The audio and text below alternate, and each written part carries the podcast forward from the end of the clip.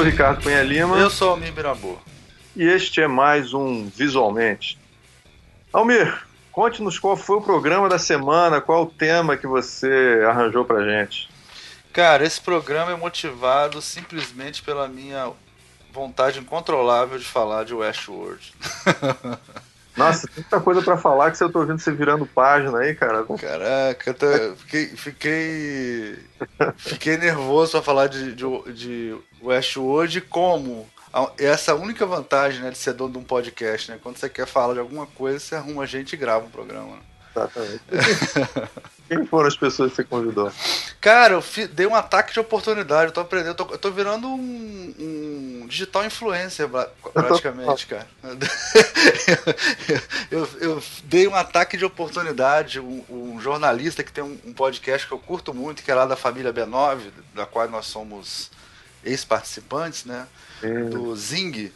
Tem um podcast muito legal que é, é um podcast. Ele trata de questões profundas questões que aparentemente simples de forma profunda. Chama Zing o nome do podcast. E aí você sabe, B9, tudo que tem lá é audiência de 800 mil pessoas, né? Aquelas coisas, né? Então, é, é, é, E aí é o Alexandre Maron, ele é jornalista aqui do Rio, atualmente acho que ele mora em São Paulo. E ele é especializado em cultura, né? Música, tudo isso. E aí ele comentou um negócio no Twitter, e eu agora, como eu gosto de seguir famosos no Twitter e perguntar coisas para ele. Não, que não tentem encontrar o Twitter do Almir, é impossível. Não, o meu Twitter é, é tipo um. É, é, tipo um voyeur, assim, eu fico ali no meio. Outro dia eu tive uma longa discussão com o Lobão de política. Caralho!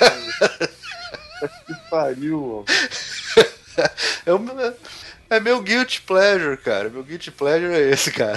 É seguir gente famosa e de vez em quando xingar um, conversar. Não sei, eu gosto de fazer isso. É, é foda. E o seu, e o seu não. Eu, eu, já tive várias manias feias, essa é só mais uma, entendeu? E parou, como é que foi com ele? Pô, ótimo, cara, muito bom, saca tudo, falou, inclusive falou um pouco das, das mudanças que as séries passaram nas últimas décadas, assim, né? E foi muito bom. Vocês vão gostar. E além dele? E além dele teve a nossa é, cúmplice regular, que é a Bárbara Emanuel. Nossa querida Bárbara Emanuel. Queridíssima Bárbara Emanuel. E meu companheiro de nerdice, o Rubens Paiva. Ah, o Rubens. Sempre tem uma coisa nerd. O nosso diretor. Ele gravou lá de São Paulo, cara. Você vê a vontade de falar como é que é, né? No meio da viagem, assim, andando na rua, sabe como é que é? Nosso, o nosso especialista. Nosso especialista. E, gente, quem não viu Westworld, né? É, tem, tem duas explicações. Ou não teve tempo ou tem mau gosto, igual o Ricardo, né? Então, se, vo, se você é um desses dois casos, ouça, porque esse podcast, assim, no primeiro segundo já tem um spoiler, assim. Já começa com spoiler. Já começa falando como é que termina. Então... Estranhamente, não vi essa, é, o Westworld, não sei porque não consegui ver. É porque você Acho trabalha que... muito, Ricardo. Muito você trabalha é, demais. É, são tá... Final de semestre também é foda. Mas assim, posso dizer pra você que eu tô tendo dificuldade de conseguir usar o, o HBO Go. Ah, não dá. É muito difícil. Eu queria ver o HBO Go pela. É que eu não tenho televisão, só tenho internet. Né? É. Não posso mais televisão. Não, eu também não tenho, não. Eu roubo da minha mãe lá, mas, mas dá pra assistir. Não, eu, eu, também roubo da minha mãe, mas o problema é que eu não consigo é, aqui em casa acessar, então o que, que eu faço? Eu tenho que usar. Usava o Xbox 360, mas eu comprei um PS4, caralho. Aí. Não dá. Aí eu não, sei mais o que fazer. Não, tem que pensar tudo de novo. É muito complicado. Esse mundo, né, Ricardo, tecnologia é uma coisa muito complexa para nós dos anos Opa. 70, né? É uma coisa é. difícil. Por isso que a gente se deslumbra com séries como Westworld. que por sinal é um filme dos anos 70, né? Totalmente, totalmente. É um filme assustador é. dos anos 70.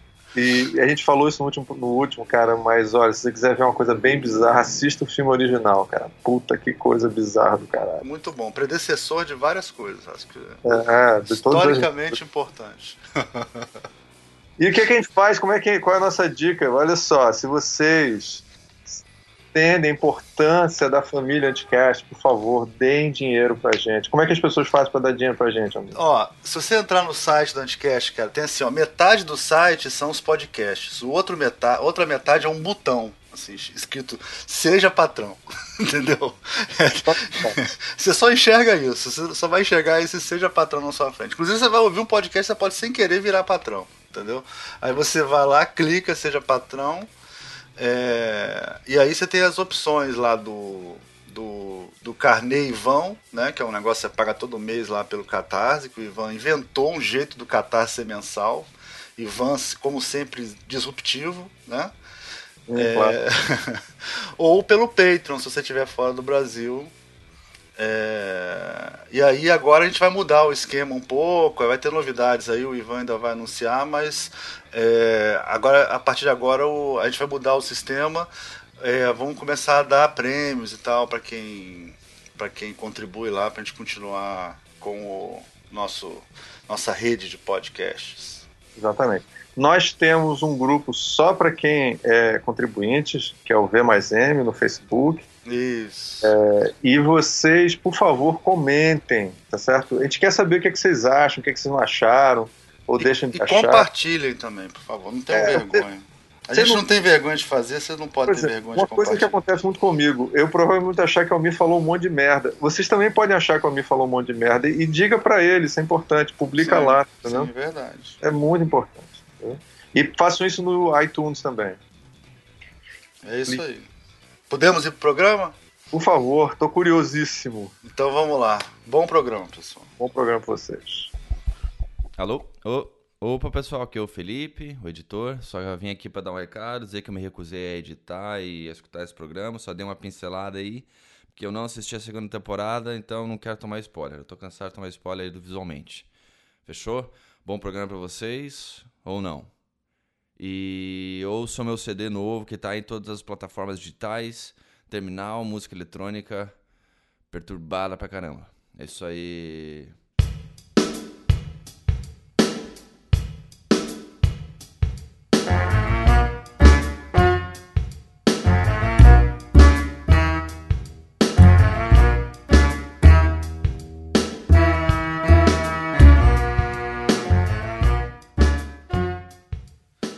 Este é mais um visualmente, um visualmente que nasce do meu desejo infernal de falar sobre o Westworld, então eu tive que chamar gente para falar sobre isso, escolhi alguns amigos e, e, e, fiz um ataque de oportunidade num comentário de Twitter do grande Alexandre Maron, que eu sempre quis chamar, ouço sempre o podcast dele, gosto muito. Fala aí, Alexandre, dá um oi pra galera.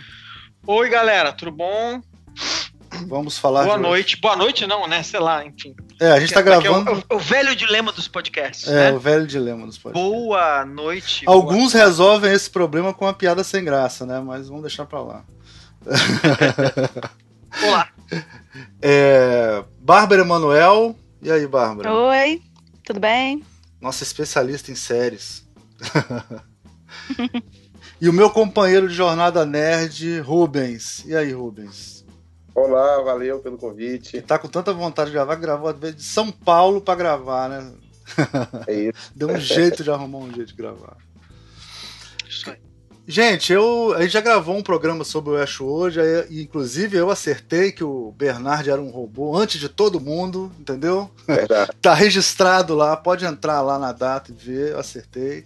É... E a gente nunca gravou um sobre o final do, da, do primeiro episódio, não sei porquê, acho que a gente né, não teve tempo, não conseguiu. Mas da esse, primeira temporada? Da primeira temporada, a gente nunca gravou uhum. um sobre o final, assim. E acabou que saíram Legal. muitos depois, né? É, mas a gente pode falar, se quiser falar alguma coisa da primeira temporada também, é interessante. Mas esse ano eu tive essa jornada solitária de ficar acompanhando o Westworld sem ter muita gente com quem conversar, porque eu acho que não foi o mesmo buzzword da outra vez, né? Apesar de ter muitos, muitos vídeos, muitas coisas assim. E, e aí eu acho legal a gente gravar esse programa, assim, para dar uma amarrada geral, assim.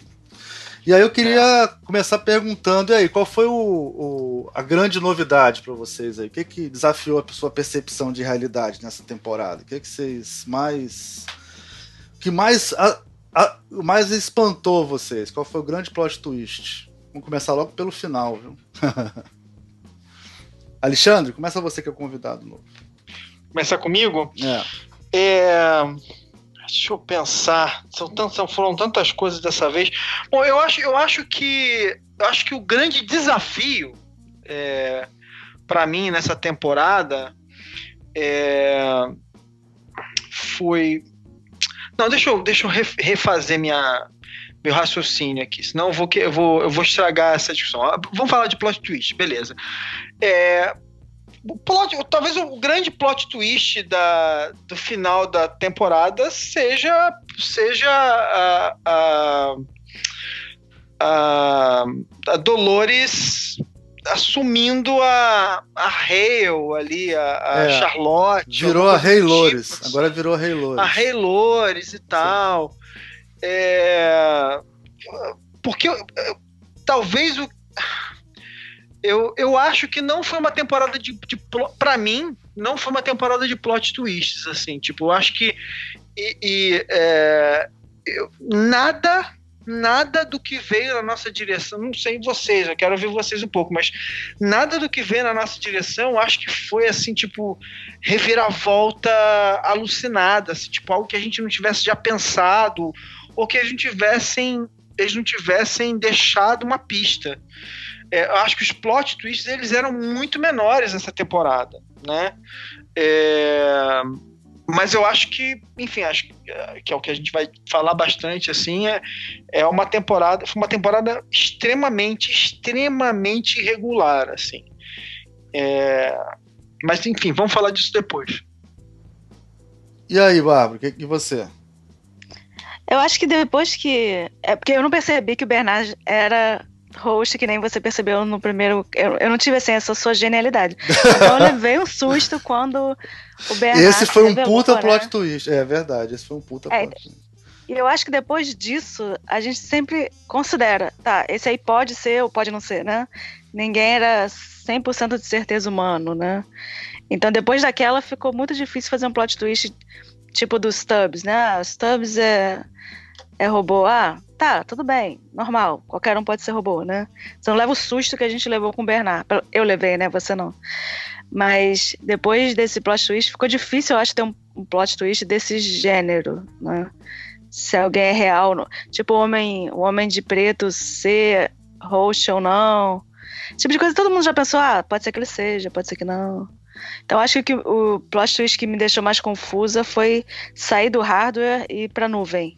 Isso é bem As legal. acontecendo, é, quando começou a acontecer tudo na nuvem, aí eu já não sabia o que estava na nuvem e o que, que não estava. Eu fiquei, foi um desafio.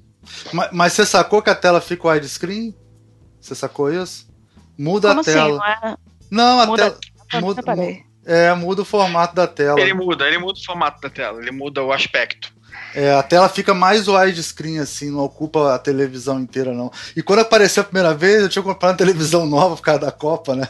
Aí uhum. apareceu, puta que pariu, essa porra tá dando defeito, acabei que custou caro pra caralho essa porra. Aí eu mexia, aí distorcia, aí eu voltava, uma merda, cara.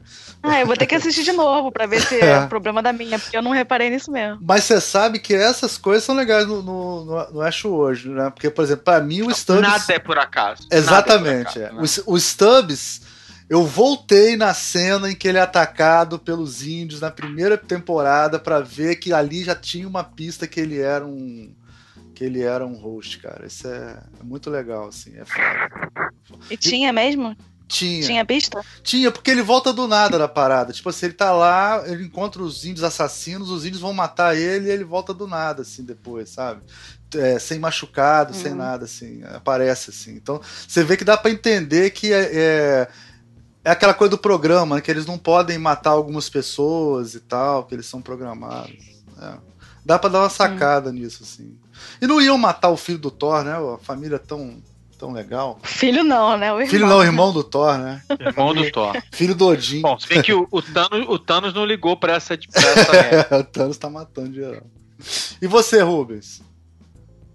Olha, eu vou, falar, vou ser bem sincero aqui com vocês aqui. Eu não, eu não, não curto tanto essa coisa do, do das reviravoltas de surpresa uhum. e tal. Sim. Eu, desde o início aí, eu acho que foi muito do debate também do outro podcast que eu participei eu estou muito interessado nessa discussão do que, que é consciência, do que, que é estar vivo, né? O que que define a humanidade e tal. E eu acho que é, eu, eu tinha a impressão de que isso ia se esgotar muito rapidamente, né? Na, na primeira temporada e, e, eles conseguiram desenvolver mais é, sobre isso, mais é um mistério sobre esse assunto, né? Na verdade, essa coisa aí do da porta, né? Esse negócio da nuvem essas coisas aí me, me, me chamaram mais atenção. Assim. Eu acho legal que a série tenha um, uma narrativa de uma aventura, né, dos personagens, que você siga várias histórias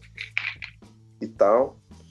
Mas eu tô muito eu tô, eu, eu tô muito mais intrigado com essa essa coisa existencial, né, que a série tá falando desde o é, início. É, então, essa parte filosófica. Me agrada, me agrada, mais. Essa parte filosófica sempre é foda, né? Mas dessa vez foi um pouquinho mais kit, assim, vocês não acharam, não? É, não, eu, eu acho. Desculpa, fala. Pode falar, pode falar. Pode falar. Não, eu acho, eu acho que. Eu adorei que ele falou isso aí, porque é, na verdade era, era, era um pouco por aí que eu, que eu ia começar e eu, eu não queria colocar o carro na frente dos bois. Então, acho, ótimo que ele já introduziu a discussão. Eu acho que o meu, um dos meus medos era exatamente um, esse, assim, tipo. É, a série ia perder. Será que eles iam perder o, iam ficar sem combustível na segunda temporada? Quer dizer, eles iam ficar sem temas para discutir na segunda temporada? E, e não, não, é, não ficaram, tá? E, e, e eu acho, e eu tava tendo uma discussão muito, muito interessante que eu não pude terminar com a Ju do Mamilos, porque ela tava fazendo essa pergunta para mim, só que ela tá alguns episódios atrás, e eu falei, e assim, eu não, eu não podia responder, porque se eu respondesse algumas coisas para ela, eu ia estragar. Sim, sim. Estragar a série. E, e, o pior de tudo, assim, ela não tá gostando do, do Westworld.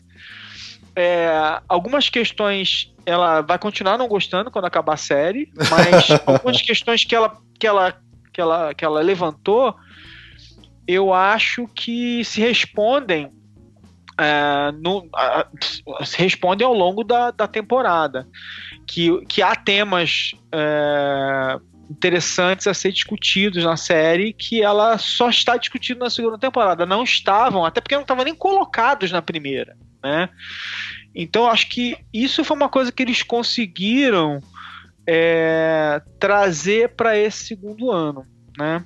E isso me deixou, me deixou mais feliz, assim mas eu acho que no meio disso tudo é claramente claramente a segunda temporada é, e, e, e, e, assim tipo eu não me incomodo.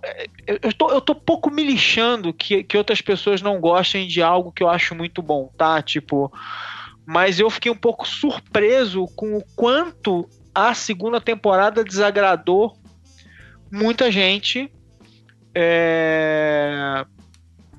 E aí eu acho que o defeito que tá vindo dessa segunda temporada é, de novo que tem a, que tem a ver um pouco com, com, com, com tá, que a gente estava falando que é assim é, eu, eu, eu, eu não eu, eu, é, é? Eu gosto da aventura eu não me incomodo eu, eu não venho pelo plot twist é, eu adoro eu adoro quando os plot twists e os quebra-cabeças são bem colocados, mas se eles não vierem acompanhados de questionamentos interessantes ou de ou de é, discussões que sejam emocionalmente interessantes para mim, eu, eu fico desestimulado, eu, eu perco interesse pelas coisas, entendeu? Então, é, acho que esse, esses eram, eram problemas um pouco dessa temporada.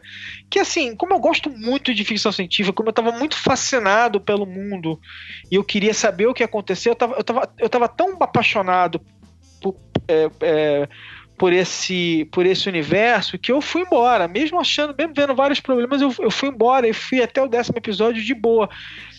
Mas eu eu tô entendendo, tô conseguindo enxergar os problemas que as pessoas estão tendo com essa série, assim, tipo, com, com essa obsessão da série por, por, re, por reviravolta em cima de reviravolta, por quebra-cabeça é, sem necessidade, por excesso de, de caixa dentro da caixa, dentro da outra caixa, né? sabe? Por uma, por uma coisa muito exagerada. E acho que isso talvez tenha sido o grande problema dessa segunda temporada. Assim.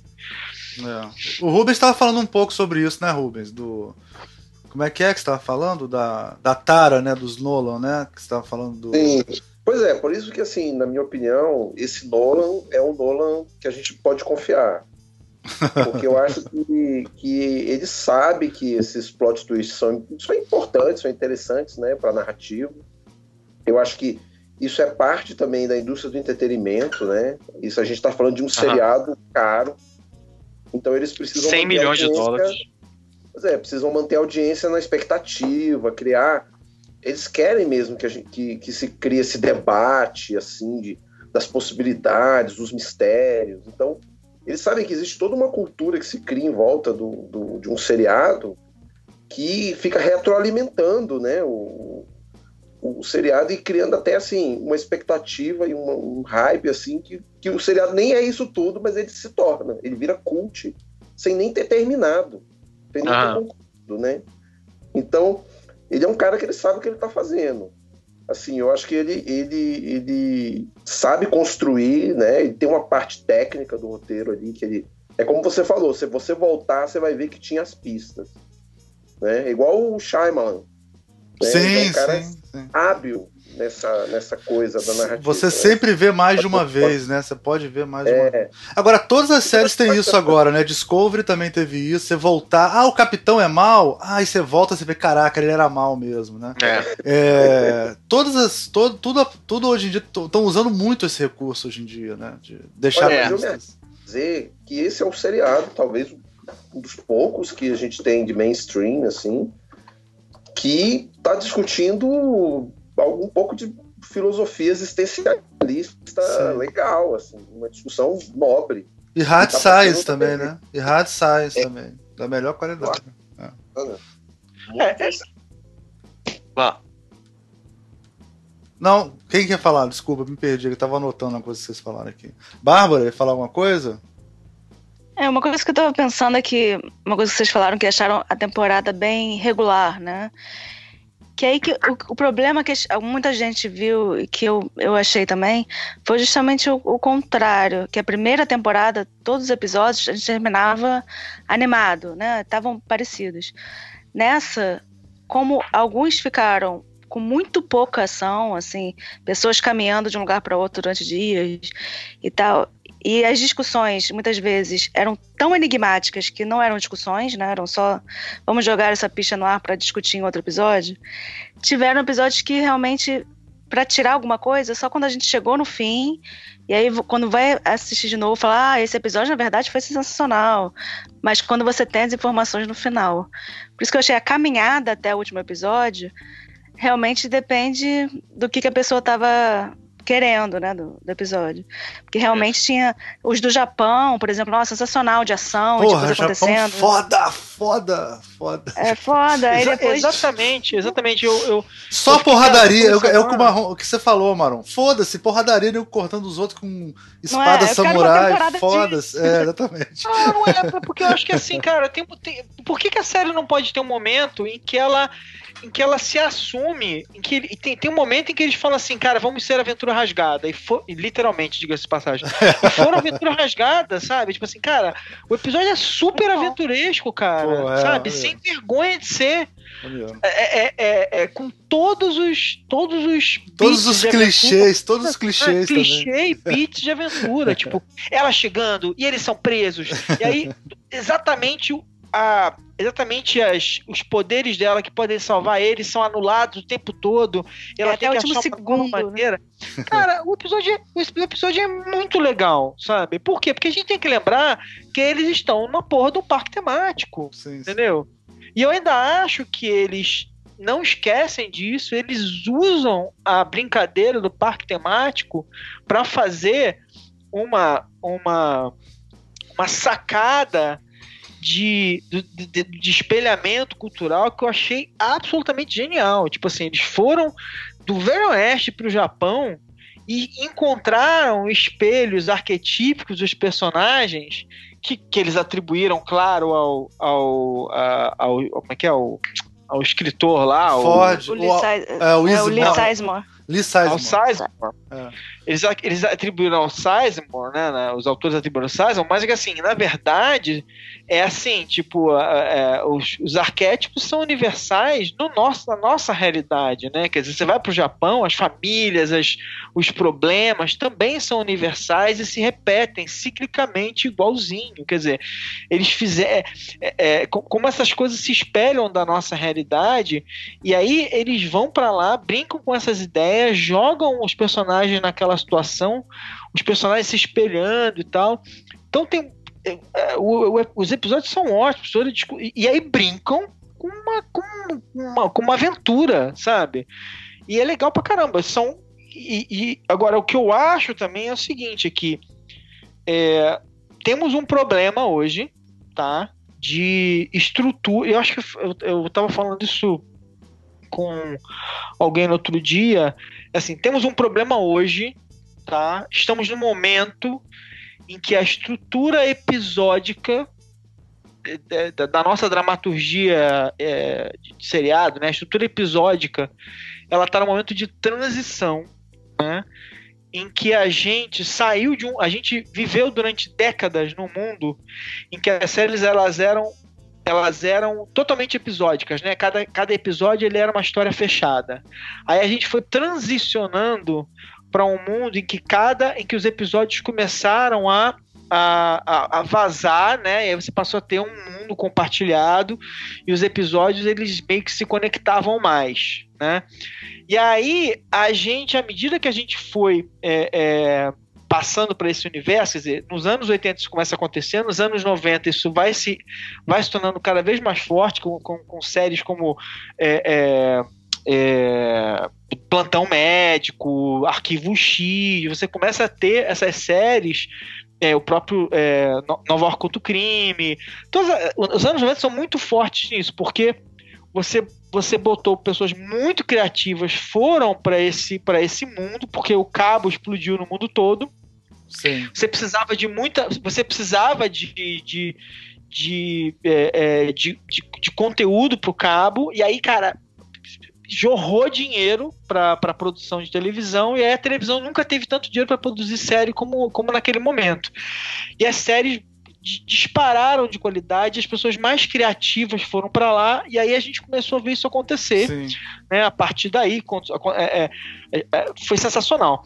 Aí a gente vem para os anos 2000, né, com tudo que estava acontecendo, tecnologia, internet, rede social, e a gente entrou Marrom, naquela outra. Só um detalhe, outro detalhe, jorraram, jorrou dinheiro, mas ainda era mico, né? Só que nos anos 2000 virou é, hype você fazer uma série fora. Então os grandes atores de verdade e os grandes diretores uhum. de verdade entraram. Desculpa, só para complementar. Isso, tá certo. Né? Os grandes produtores, aí veio a nata. Você nunca imaginara o, o pô um elenco igual de Westworld, né? Assim. Isso.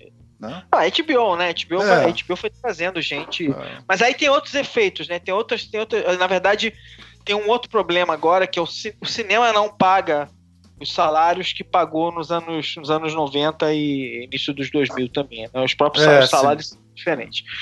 Mas o, o. Então a gente aí na década passada, né, explodiu essa, essa interconexão de tudo, né? Quer dizer, então os, os episódios foram ficando cada vez mais conectados.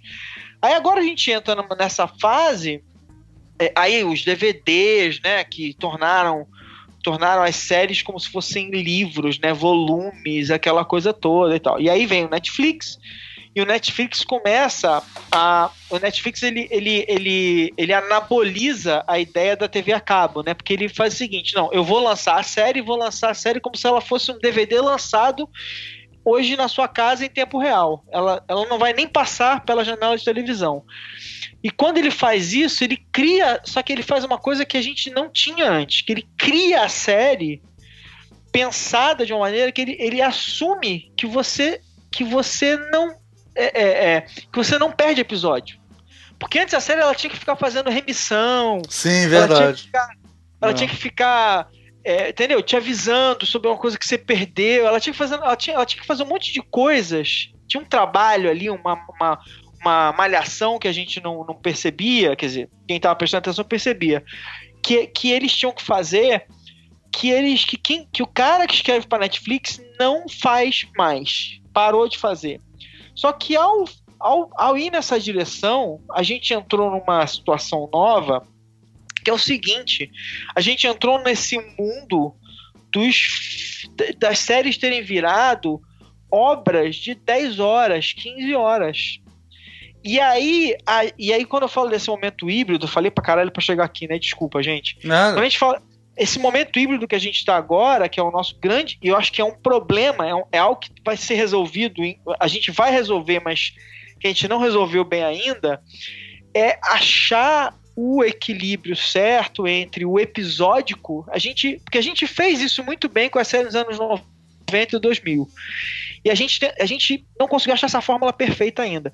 Achar o equilíbrio entre o episódico e essa ideia da, da história realmente de 10 volumes. Porque eles estão muito focados em em, em, em, as histórias elas estão perdendo as bordas, né? Você está perdendo o cliffhanger, você está perdendo aquela coisa de no final do episódio você realmente tenta fechar uma história e te deixar satisfeito emocionalmente. Então, é, é, é, em vários seriados, tá, cara, os da Marvel, então, é, é, desastroso o nível de, de, como você fica. Acaba o episódio, você fica com uma cara de idiota, assim, tipo, acabou o episódio, jura? Os Sim. da Marvel do Netflix são todos, assim, estão todos Sim. assim, uma barriga gigantesca. Gigantesca. Da, da, é uma barriga de quatro episódios, no mínimo, cada um. Sabe? É. É, é, por quê? Porque é um problema. Como, como o filme tem 10. Como é um filme de 13 horas, 10, 13, 15 horas, ele, ele é, tem um problema de narrativa ali que, que eles não conseguiram resolver ainda. E, e por quê? Porque eles não estão tratando a ficção de forma, de forma episódica, como antigamente. Eles, é, as histórias elas ficam meio sem, sabe, sem uma, sem uma, uma estrutura de três atos mais, mais bem estruturada. Mais estrutura estruturada, mas tudo bem. Sem uma estrutura de três atos mais, mais firme. E isso é uma coisa que é incômoda. Os melhores. Aí, assim, quero ouvir vocês, mas para mim, os melhores episódios dessa temporada são os episódios com início, meio e fim. É, é, o, do, o do Old Mandelos lá, que é o quarto episódio, que é inclusive dirigido pela, pela Lisa. pela Joy. Elisa Joy, Joy. lá. É o episódio. Os episódios do Japão, que são sensacionais. É, o episódio do, do, do, uh, do índio, é, que é muito bom. Então, assim, tipo, são uns episódios é. que você vê, cara, tem o um início, meio e fim, você acompanha a história e tem. E aquilo te satisfaz emocionalmente. E claro, e o que, que é satisfatório é quando acaba a temporada inteira e você enxerga a, o, o, grande plano dos caras. E aí você vai reclamar das coisas que estão erradas. Mas enfim. É, temos um, temos um problema e, e eu fiquei com pena de ver que o Westworld, que eu acho que eu acho que tem dois dos, dos mais brilhantes roteiristas desse momento, não conseguiu escapar desses vícios, desses problemas que assolam nossa nossa dramaturgia seriada. É, é o escopo que eles têm que trabalhar, né? Eles já aceitam o, o trabalho sabendo desse escopo, né? Aí eles têm que fazer alguma coisa para resolver o problema. Agora, eu Sim, acho... acho que podia equilibrar, né? Porque, Exatamente. Você tem que também. ficar enigmático demais é. as informações, equilibra com a ação. Ou outro que tem menos ação faz mais exposição, enfim. Porque ficou muito enigmático sem ação em alguns episódios. Aí eu acho que não tinha para onde ir. São coisas realmente que eram muito só pistas, pistas, mas, pistas. Mas, mas, mas, olha, mas quando eu falo assim, é, eu, eu, entendo, eu, entendo, que você, quando você fala ação, não necessariamente é ação, ação, né? Quer dizer. É, é desenvolvimento. É a história andar. É, é. História, história. É porque eu, eu acho, eu acho é, o que mais me incomoda, sabe o que é, cara? De verdade, é assim. Eles não têm nem a desculpa de dizer que eles tiveram que correr. Eles, eles inclusive falaram numa entrevista, estava lendo uma, uma das mil entrevistas que eu vi já. Eles é, quando a gente começou a ver a série, eles já estavam é, praticamente fechados que eles iam fazer a segunda temporada. Então eles começaram a desenvolver a segunda temporada antes de, uh, de ir ao ar a série na HBO. Aí no meio da, da, da bagunça, a HBO divulga que vai ter segunda temporada. Hein? E eles ainda demoraram, quer dizer, quase dois anos para entregar a série. Cara, eles não foi, não foi falta de tempo, eles tiveram tempo de sobra para desenvolver essa segunda temporada. E essa segunda temporada, eu acho ela uma temporada. É, é, é, como é que é, é é o, como é que o, o termo que eu diria é uma temporada que não é, que ela não é, ela, ela, ela é claramente vendo as reações das pessoas, né, os podcasts que eu acompanho de pessoas que supostamente estariam amando a série, é, a galera, tipo, irritada com a série, cara. Tipo, caralho, porra, tô incomodado. Assim, é, é, e é engraçado porque eu não estava, assim, eu tava conseguindo. Eu também não me incomodou, amigos, não, mas teve muita Os meus amigos os meus, eu, eu, eu, isso não quer dizer que eu não tenha me incomodado com algumas coisas na série, tá? Eu acho algumas coisas insatisfatórias de verdade, mas eu não fiquei irritado, assim. Eu fui vendo a série, ela foi, ela foi, ela foi descendo para mim. O que eu achei foi que tinha um episódio que eu achava que eu achava meio enfadonho, e aí o outro que eu achava muito bom. Aí vinha um enfadonho e outro que eu achava muito bom. Foi meio que oscilando. É, pra mas, mim também.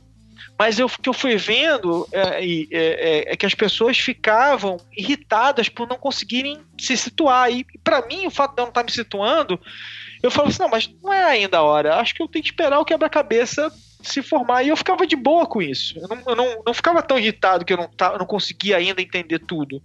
Eu aceitava que, que faltava informação, tava claro, né? O episódio, a série começa. A, a temporada começa pelo final. Então é óbvio que você vai ter que reconstruir os fatos, né? Quer dizer, lá pelo. No primeiro episódio talvez não fique tão claro, mas no segundo episódio está muito claro que você está acessando a cabeça do Bernard e que ele tá confuso, que alguma coisa tá embaralhada na cabeça dele. Então, assim, tipo, cara, tá na hora. Tá assim. Na primeira temporada eu acompanhei a Dolores, agora eu tô acompanhando o Bernard e a cabeça dele tá toda cagada. Então, fudeu, vamos, vamos, vamos ter que ver o que vai acontecer e tal, não sei o.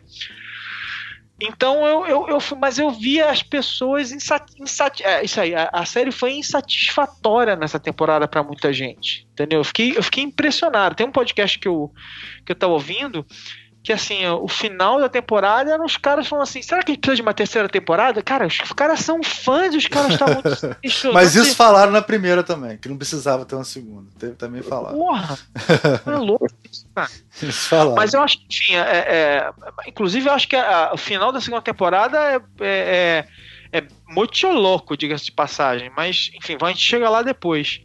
É, mas enfim, o que, que vocês acharam? Vocês acharam insatisfatório em algum momento? Vocês, como é que vocês se sentiram ao longo da temporada? Fala aí, Rubens, você agora. Olha, eu, eu, eu, eu sinto essa irregularidade aí, principalmente em relação à, falta dessa estrutura de episódio que o Maron comentou. Porque eu também sou. Eu, eu, eu cresci assistindo série, séries que é, tinham essa estrutura. Eu tenho uma tendência a achar que, apesar de eu saber que aquilo vai continuar, que a história não acabou, né, que vai ter um novo episódio, eu fico com essa sensação de que eles têm a obrigação de me, de me fechar um ciclo de drama, ah. né, como ele falou, dos atos, né, eu ainda tenho um pouco essa, essa expectativa de eu sei que eu, eles não vão resolver tudo, mas eu quero que resolva alguma coisa para a gente cumprir um, um, um ciclo, né? Você, você, você tem um ciclo de compreensão dramático de, de, alguma coisa.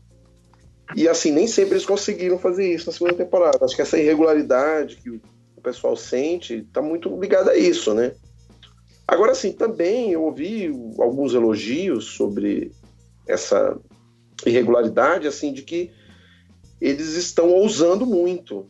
Eles poderiam ter, ter utilizado um caminho, é, digamos assim, mais centrado na ação e, e alguma narrativa mesmo do, dos personagens serem perseguidos e ter uma, uma, uma trama mais convencional.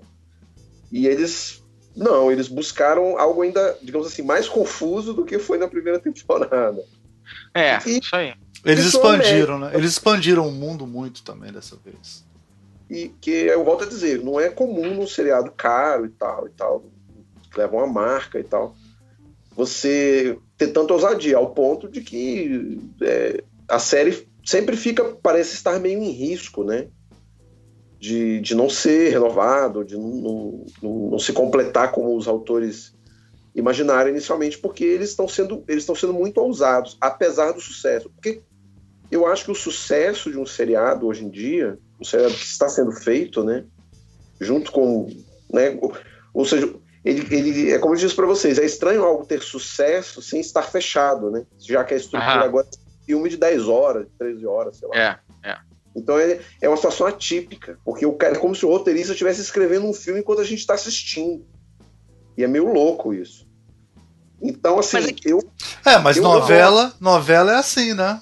Novela Sim. é essa estrutura Sim. da novela. O cara vai escrevendo. Mas, enquanto... mas, mas, a série, nesse ponto, ela, é, ela, ela, é melhor do que a novela, porque é, a série ela realmente ela é construída para você acessá-la depois é, on demand, né, hoje em dia. Então, ela vai existir muito mais tempo on demand como, como um produto em 10 volumes que você vai acessar no seu tempo do que durante aquelas, aquelas 10 semanas em que ela existe como produto em que a HBO controla o tempo, né? Então, eu acho que faz até sentido. Por isso que eu, eu acho que é muito menos incômodo. A gente fica reclamando, mas assim, ela vai passar os próximos. Os próximos o próximo tempo que a humanidade durar. sendo acessada acessada on demand pelas pessoas, entendeu? E ela só durante 10 semanas ela é acessada do jeito que a gente está acessando, que aliás é o que torna mais gostoso ainda o fato de que a gente pode acessar dessa maneira e que eu, queria, que, que eu quis é, como é que é? quis aproveitar dessa maneira, aproveitar esse momento, assim, é, tá, são poucas, são poucos momentos hoje em dia em que a gente consegue curtir uma série semana a semana, esperar o episódio e tal, não sei o que. Hoje em dia basicamente é o que? Westworld e Game of Thrones, né? São os, quer dizer, pra gente, né? Quer dizer, pra gente que tá que gosta de Westworld, né? Sim, sim. É, é. Os grandes eventos hoje em dia de seriado estão acabando, né? Não tem mais série que todo mundo assiste que você fica discutindo. É, então, assim, enfim, se você gosta de, de Game of Thrones, você vai conseguir fazer isso em Game of Thrones, pelo menos, enfim. Mas acabou, não tem. A própria HBO tá desesperada porque o próprio, porque o próprio Game of Thrones acaba no que vem, provavelmente, e eles estão lá assim, se, é, sem saber o que fazer. É, eles vão mandar um Watchmen agora, né? Vamos ver. É. O Watchmen... É, na, na, Fox ainda tem o The Walking Dead, né? The Walking Dead, verdade. As pessoas ainda vêm juntas no mesmo é horário. É verdade verdade. Agora, só uma dúvida: como é que vocês assistem, já que você falou nisso, Maron? Você assiste no dia, domingo, 10 horas da noite, é isso que você faz? Eu assisto domingo, 10 horas da noite. E você vê eu... de novo depois? Vejo. vejo. Que dia que você vê? Quinta-feira ou não? É, depende. Aí depende um pouco. Eu tento ver outra vez durante a semana, mas aí depende da minha semana. É, é. Mas na primeira temporada, é, na primeira temporada eu tava fazendo um live da Galileu, que eu enchi o saco pra gente fazer, né? E aí a gente tentava fazer o live até lá pela terça. Então eu me obrigava a ver, tipo, na segunda de novo. Entendi. E você, Bárbara, você vê uma vez só ou vê mais de uma vez? Não, eu vejo uma vez. Domingo. É, depois, quando acaba a temporada. É, eu vejo ah. sempre no horário. Aí fiz isso na primeira e na segunda, que é quando acabou a temporada. Aí eu vi tudo de novo, para poder ver, ver, reconhecer as pistas lá do começo e entender o que estava acontecendo. E você? Mas e geralmente é vendo domingo. E, e você, Rubens, como é que é que você Olha, eu confesso que eu começo a primeira temporada vendo logo que sai. Depois eu. Começa... Eu não sou tão regrado assim como vocês, não. Não, não mas, mas isso tem muito a ver com o que o Maron falou, a coisa do comportamento, né? Quer dizer, a gente vê. Eu, por exemplo, vejo domingo, vejo na quinta, que eu tô na casa da minha mãe, eu acabo vendo de novo. Sempre. Uhum. Que passa na, na HBO aberta, assim, lá pra ver na hora. Eu vejo ah, na HBO tá. Go, sei lá o quê. E, e, e, e, faço também o que a Bárbara faz, que no final eu vejo tudo de novo. Mas eu até não vi antes da gravação dessa vez, não, mas com certeza eu vou ver tudo de novo. E eu fiz isso com eu... várias séries, essas séries semanais, não, eu... Discovery também eu fiz isso. Quer dizer. É... Cara, fiquei com muita raiva de uma coisa que foi o seguinte: que o seu Cristiano Dias. A gente tinha combinado, eu, eu, eu ia trazer. É, eu tô com um trabalho ferrado porque eu tô tentando terminar de editar um episódiozinho que tá que tá encalacrado para voltar com a temporada e tal. Mas eu ia voltar com uma coisa especial. Eu falei, pô, Cris, vamos fazer junto então. Que era assim, ele tava animado de ver Westworld. Eu falei, então vamos fazer Zing Westworld. A gente faz 10 episódios do Zing pós o Westworld. A gente termina o episódio legal. do Westworld e a gente senta junto. Beleza, beleza. Aí o filho da puta não assistiu o episódio nunca no. no, no, no Falei, pô, mas pra isso, Cris, você tem que assistir o episódio ou no domingo mas, Ou na segunda, mas, você não avisou isso pra ele antes, então você, é, porra, você não combinou é direito. É, falei, aí, eu, aí, aí na primeira, semana, segunda-feira, e aí, vamos lá? Ele não vi ainda. Eu falei, pô, mas tá bom, aí terça-feira, Cris, você viu? Não. Aí, Cara, isso é uma traição, né? Eu não consideraria mais meu amigo, assim, depois é, disso. É, pois é, não, é uma traição. Uma traição muito grave essa aí. Não sei, é. não sei se ele é confiável ou não depois dessa. Não, não, a melhor parte é essa. A melhor parte ele é assim, pô, me passa a tua conta do HBO Go aí. Mas, Mas HBO aí, Go dá aí, certo ele, pro. Ele tá, ele tá vendo, né? Fala, fala. O, dá certo pro Ashwood, pro, pro Game of Thrones não dá certo a conta do HBO, sufocar a conta dos outros HBO Go, não. Porque não, não, não rola. Não dá porque, porque cai. Cai, cai. não dá. Não dá, não rola. Não dá é. pra confiar na HBO Go pra, pra Game of Thrones.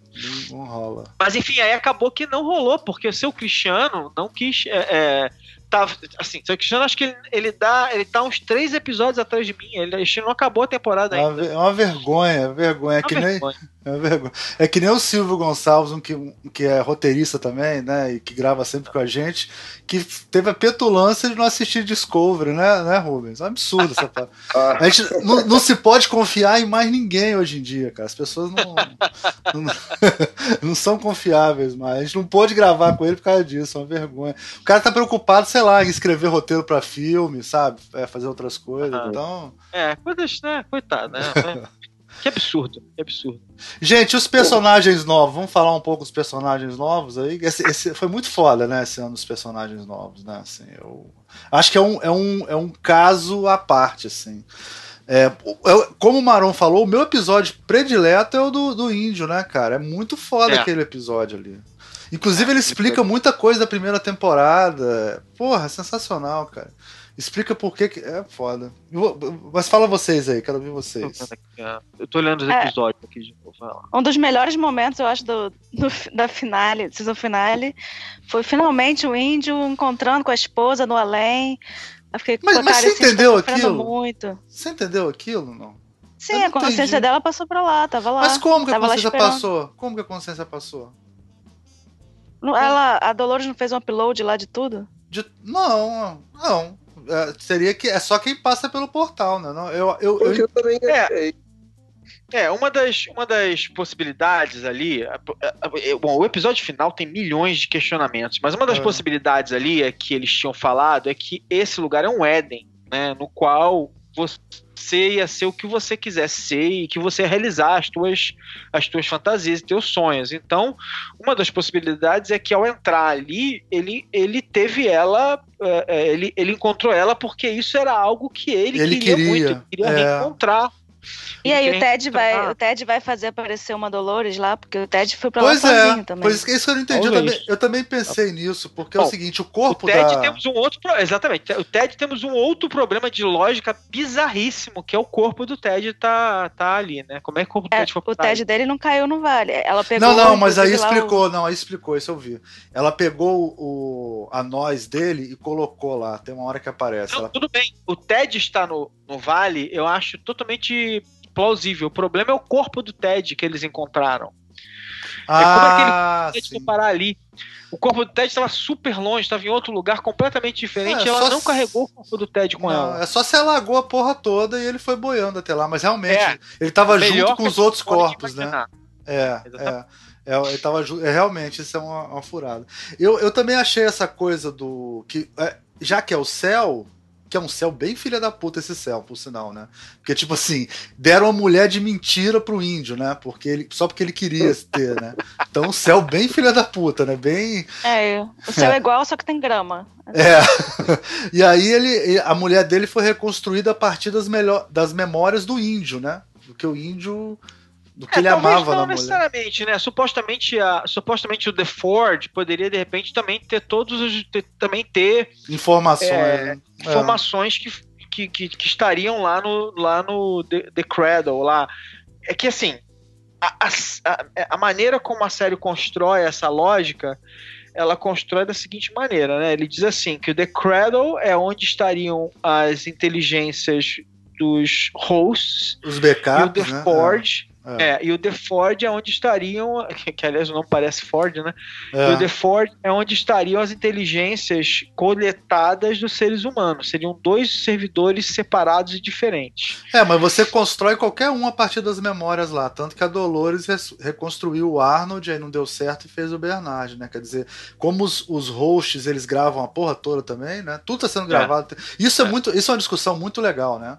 Tudo está é, sendo gravado é. o tempo todo e a partir daí você consegue reconstruir uma pessoa. Isso é muito foda. Quando você, quando você pensa que hoje em dia nossas informações estão por aí, né? Isso é, um, é bem legal. É, é. Eu, eu acho que assim, tem uma. Tem uma, Black Mirror uma... é muito parecido com aquela spin-off do Battlestar Galactica, que eles fazem em Caprica e reconstroem a criança só pelo só pelo que ela navegava na internet você conseguia reconstruir a pessoa, entendeu? Assim, é, é bem interessante. É, eu acho que tem ali uma tem ali uma, uma também uma outra é, uma outra sacada ali, né? Que assim o parque tem uma analogia clara ali, né? O parque é um grande Facebook, né? O parque é uma grande rede Sim. social, né?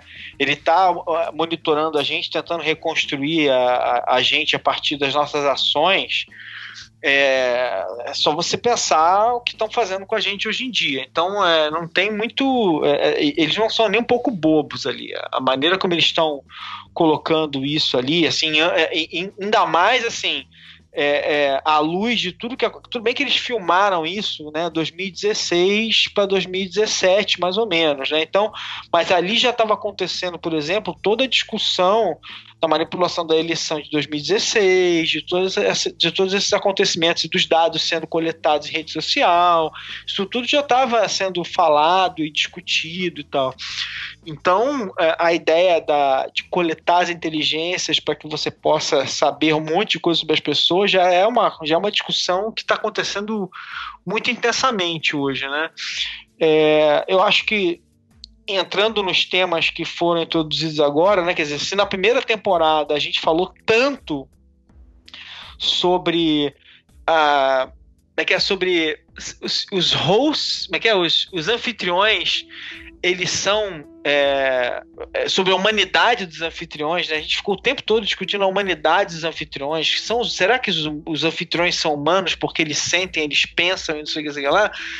O que eu achei muito foda né, indo para a segunda temporada, porque acho assim, eles fizeram o caso deles na primeira temporada. Beleza, tal, convenceram a gente, né, convenceram quem vê a série, pelo menos. Olha, esses caras merecem merecem viver, né? Mais ou menos isso. Quando eles chegam na segunda temporada, eles revertem completamente a discussão e passam a mostrar que não, não, não, você não está entendendo. Os seres humanos querem, virar, querem, querem virar anfitriões, porque a gente quer a imortalidade. A nossa, o nosso caminho para a imortalidade é a virtualização. E aí ele começa uma outra discussão completamente diferente. Então, isso que eu achei do caralho. Assim, essa, essa nova, essa reversão da discussão, quer dizer, esquece a discussão dos anfitriões.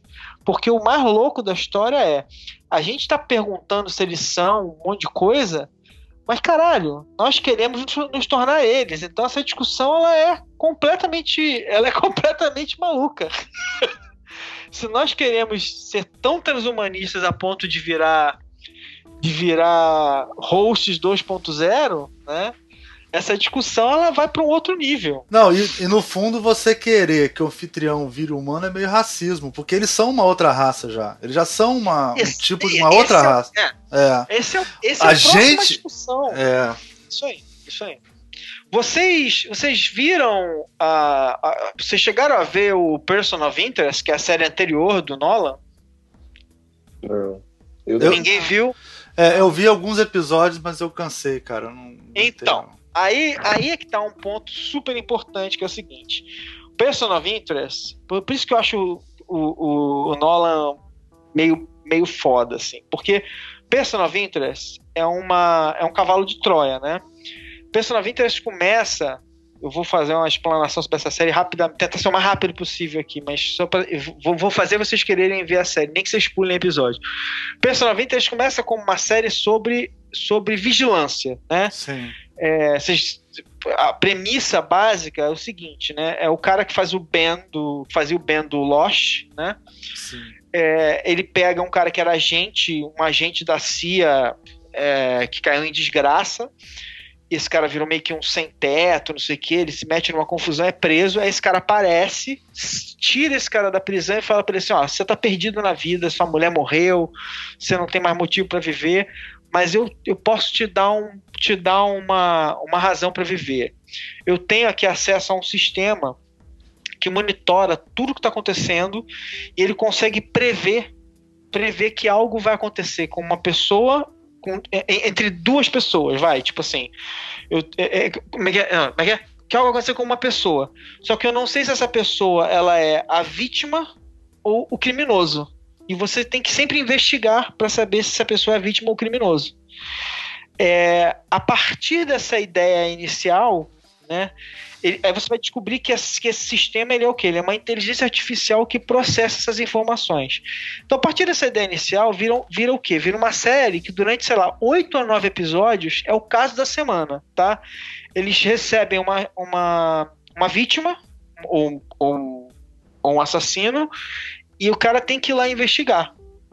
Só que depois, depois dessa repetição de algumas semanas, a série ela, ela revira dentro dela mesma, porque quando ele vai explicar como ele chegou nesse negócio, a série começa a virar uma discussão sobre inteligência artificial, não é mais sobre vigilância pura e simplesmente.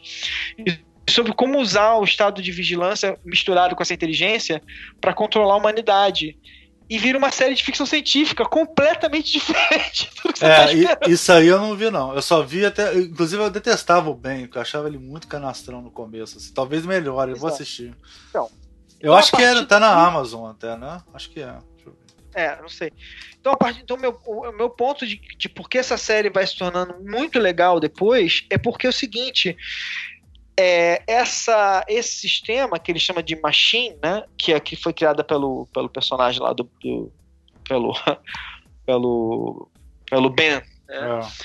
esse personagem que é a Machine, ela vai, ela a cada temporada ela vai se tornando mais, é, é, mais inteligente ou, ou, mais presente para, para você e ela vai se manifestando. E na terceira temporada tem um episódio brilhante em que eles, o, grupo de personagens que é formado, né, que forma sempre, hoje em dia sempre se forma um núcleo de personagens, né, os heróis Sim. da história, né, em que eles estão cercados dentro de uma, dentro de, de, de um prédio de Wall Street, cercados por um monte de, de, de thugs, né, de, de capangas, né, e aí assim, tipo, é, aí eles pedem ajuda, eles falam assim, ma, ma, a, a, a, Machine, tira a gente daqui, né, dá uma rota pra gente fugir daqui. Eles não, não, se comunicam dessa maneira com a Machine, mas enfim. E aí mostra eles começando a tentar fugir e aí eles vão morrendo, todos eles, só sobra um. E aí quando o último deles é assassinado, a, a cena para e aí você percebe que na verdade é a, é a máquina tentando salvar eles. E aí você vai passar o episódio inteiro dentro da cabeça da máquina, tentando salvar eles. Você vai ver todas as simulações da máquina tentando salvar eles e evitar que eles morram. Ou seja, eles fizeram um episódio de viagem no tempo usando a capacidade dessa máquina de é, simular a realidade, salvar eles e tal. E eles vão progredindo com isso. Essa, essa máquina vira um personagem, eles têm que salvar, eles são atacados. Então, então cara. E é muito parecido com o sistema, né? Que aparece também, né? Isso, Nesse, então meu ponto. Ah. Isso. Meu ponto é o seguinte: é que quando ele terminou essa série, eu não vou, ter, não vou dizer como a série acaba, porque senão vai estragar, mas assim, quando ele termina essa série, quando eu soube que ele ia fazer o Westworld, eu falei, cara, eu não tinha série mais óbvia para ele fazer agora. Depois que ele terminou a Person of Interest. Porque quando ele termina a Person of Interest, a discussão toda que ele colocou sobre inteligência artificial, sobre consciência, sobre tudo isso, ele ele, ele literalmente ele carregou para o Westworld e aí a partir daí ele evoluiu para uma nova para uma nova discussão. Então, o final dessa segunda temporada se comunica brilhantemente com o final do Person of Interest. É muito engraçado quando você vai comparando as, as obras desses caras, porque elas se comunicam, né? Os autores dessas coisas, eles estão eles estão eles estão meio que, que continuando, as ideias elas vão se repetindo, né? O, o próprio fato de que ele ele mesmo fala, né? Não, o fato de que vocês estão vendo essa temporada aí com as memórias do cara embaralhadas, meu primeiro filme foi sobre, foi sobre um cara que não se lembrava de nada e a história é de trás para frente. Ele fala isso, né? Sim, é o interesse dele, né? É, é ele gosta é, disso, é, é o, jeito dele de. É. é. o jeito dele de contar a história. Ele é um cara que gosta de puzzle, então ele nunca vai te contar uma história do jeito normal, cara. Deve ser torturante para ele. É te entregar alguma coisa sem te, sem te zoar de alguma maneira, sem te dar uma puxada assim, né? Então, meu, é, é, é, é eu acho que o final dessa, dessa história, né, com aquela coisa dela subindo todas aquelas, todas aquelas, é, todo aquele Éden para algum lugar que a gente não sabe onde é, para uma nuvem, para o espaço, para um lugar da Terra, para um servidor que a gente nem imagina onde seja, eu acho que isso é totalmente se comunica com o que eu vi no Person of Interest.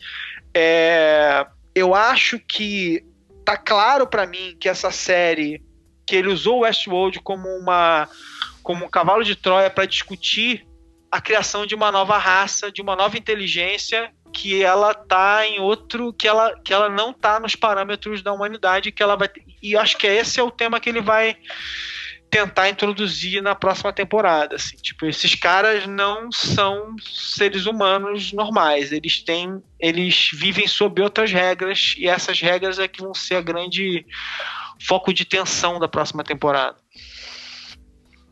E você Baba teve algum personagem que você quer falar aí que você gostou curtiu é, eu tava, na verdade, eu tava pensando no negócio do Éden, das, ah, das, aí, das consciências subindo, que tem um episódio de Black Mirror, né, que é aquele San Junipero, San Sim. Junipero, enfim, que as mulheres sobem uma consciência e se apaixonam nesse lugar onde elas subiram a consciência, né?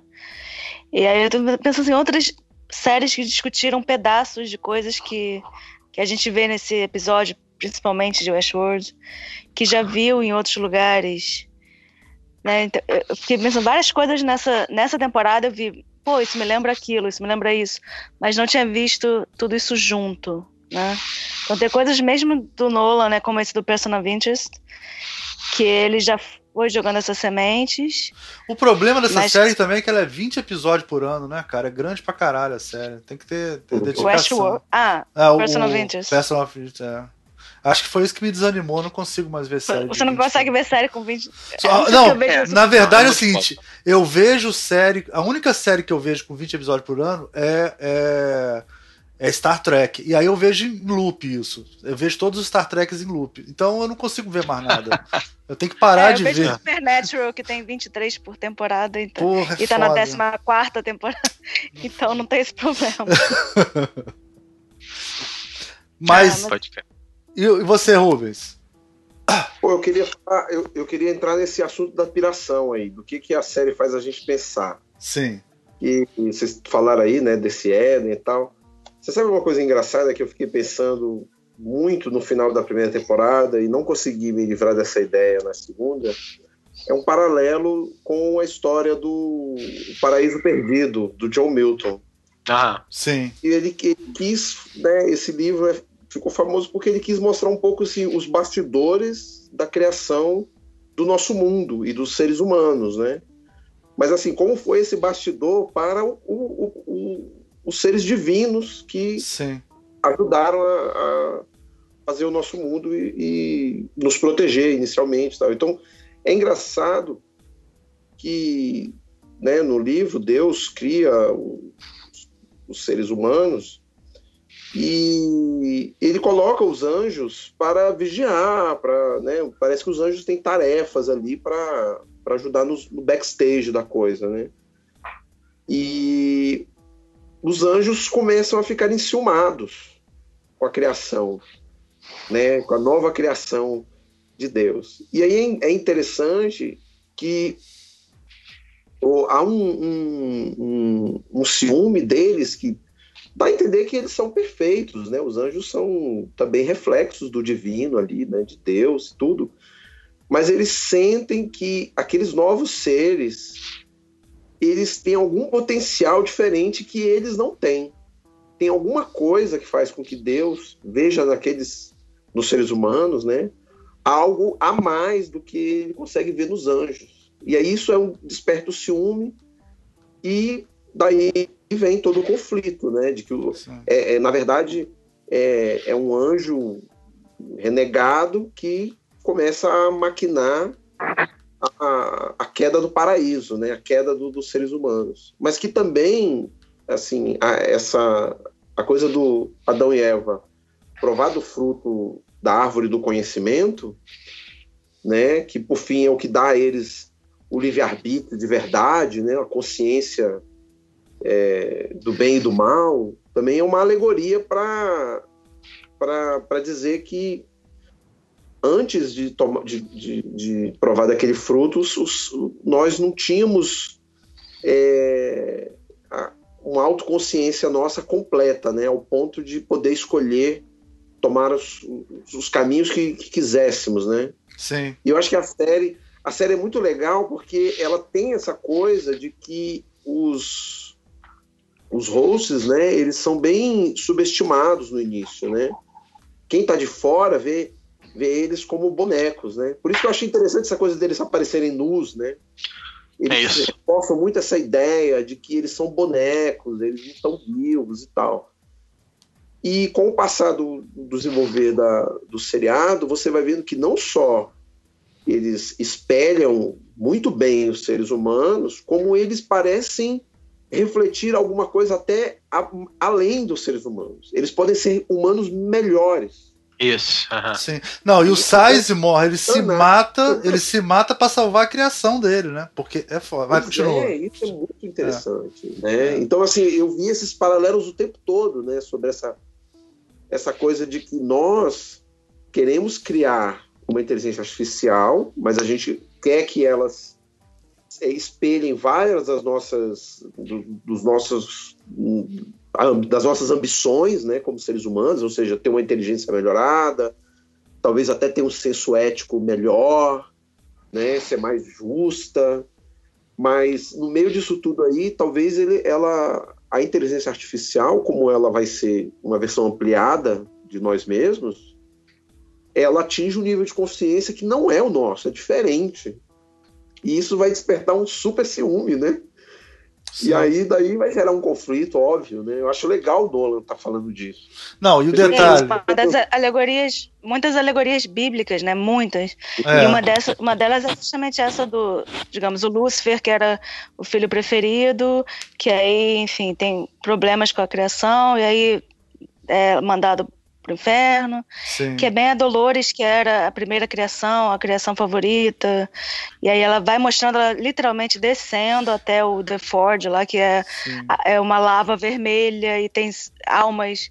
Eles até deixam bem óbvio, né? Falar ah, quantas almas tem aqui no The Ford. E também Ou na tem... hora do cavaleiro, Apocalipse, olha, mais um cavaleiro do Apocalipse. Sim, sim. E tem o filho do Delos também, que é o mesmo caso, é o filho predileto. Ele fala: o que, que é mais importante na sua vida? Meu filho, né? O Delos fala, o vovô uhum. Delos. E aí o vovô Delos vai lá, fala, fala aquela merda, o filho dele morre, e aí o filho dele, tipo, renasce ali naquele inferno lá, é a imagem. É, não, o Ford, é, o Ford. É mas o engraçado é o Ford ser o inferno daquelas pessoas e daquele inferno eles criarem o céu dos hosts, né? Isso aqui é muito. Mas muito... você sabe que no Milton é assim, né? No, é, o, o Rubens falou, eu tava lembrando, por coincidência, estou lendo o Milton agora. Eu, eu comprei um Kindle. Foi o pr primeiro livro de graça que tinha era esse, aí eu peguei para ler. Uhum. e aí é exatamente isso. Existe, existe o, o céu, é, o inferno é criado depois, né? É, existe Sim. o paraíso, eles são jogados no caos. E o diabo é que cria o inferno, cara, quando ele consegue juntar os caras lá pra, pra falar. É, é foda, muito boa essa comparação. É, a, eu acho interessante que a Dolores ela é a predileta do Bernard. Bernard não, né? Enfim. Arnold. Do, do, do Arnold. Arnold. É. É, e aí ela tem, ela vai passar a ter essa ligação com, cíclica, maluca com o Bernard para todo sempre, né? Talvez seja por isso que ela não consegue depois é, deixar o Bernard de lado, deixar ele destruído, seja lá o que for.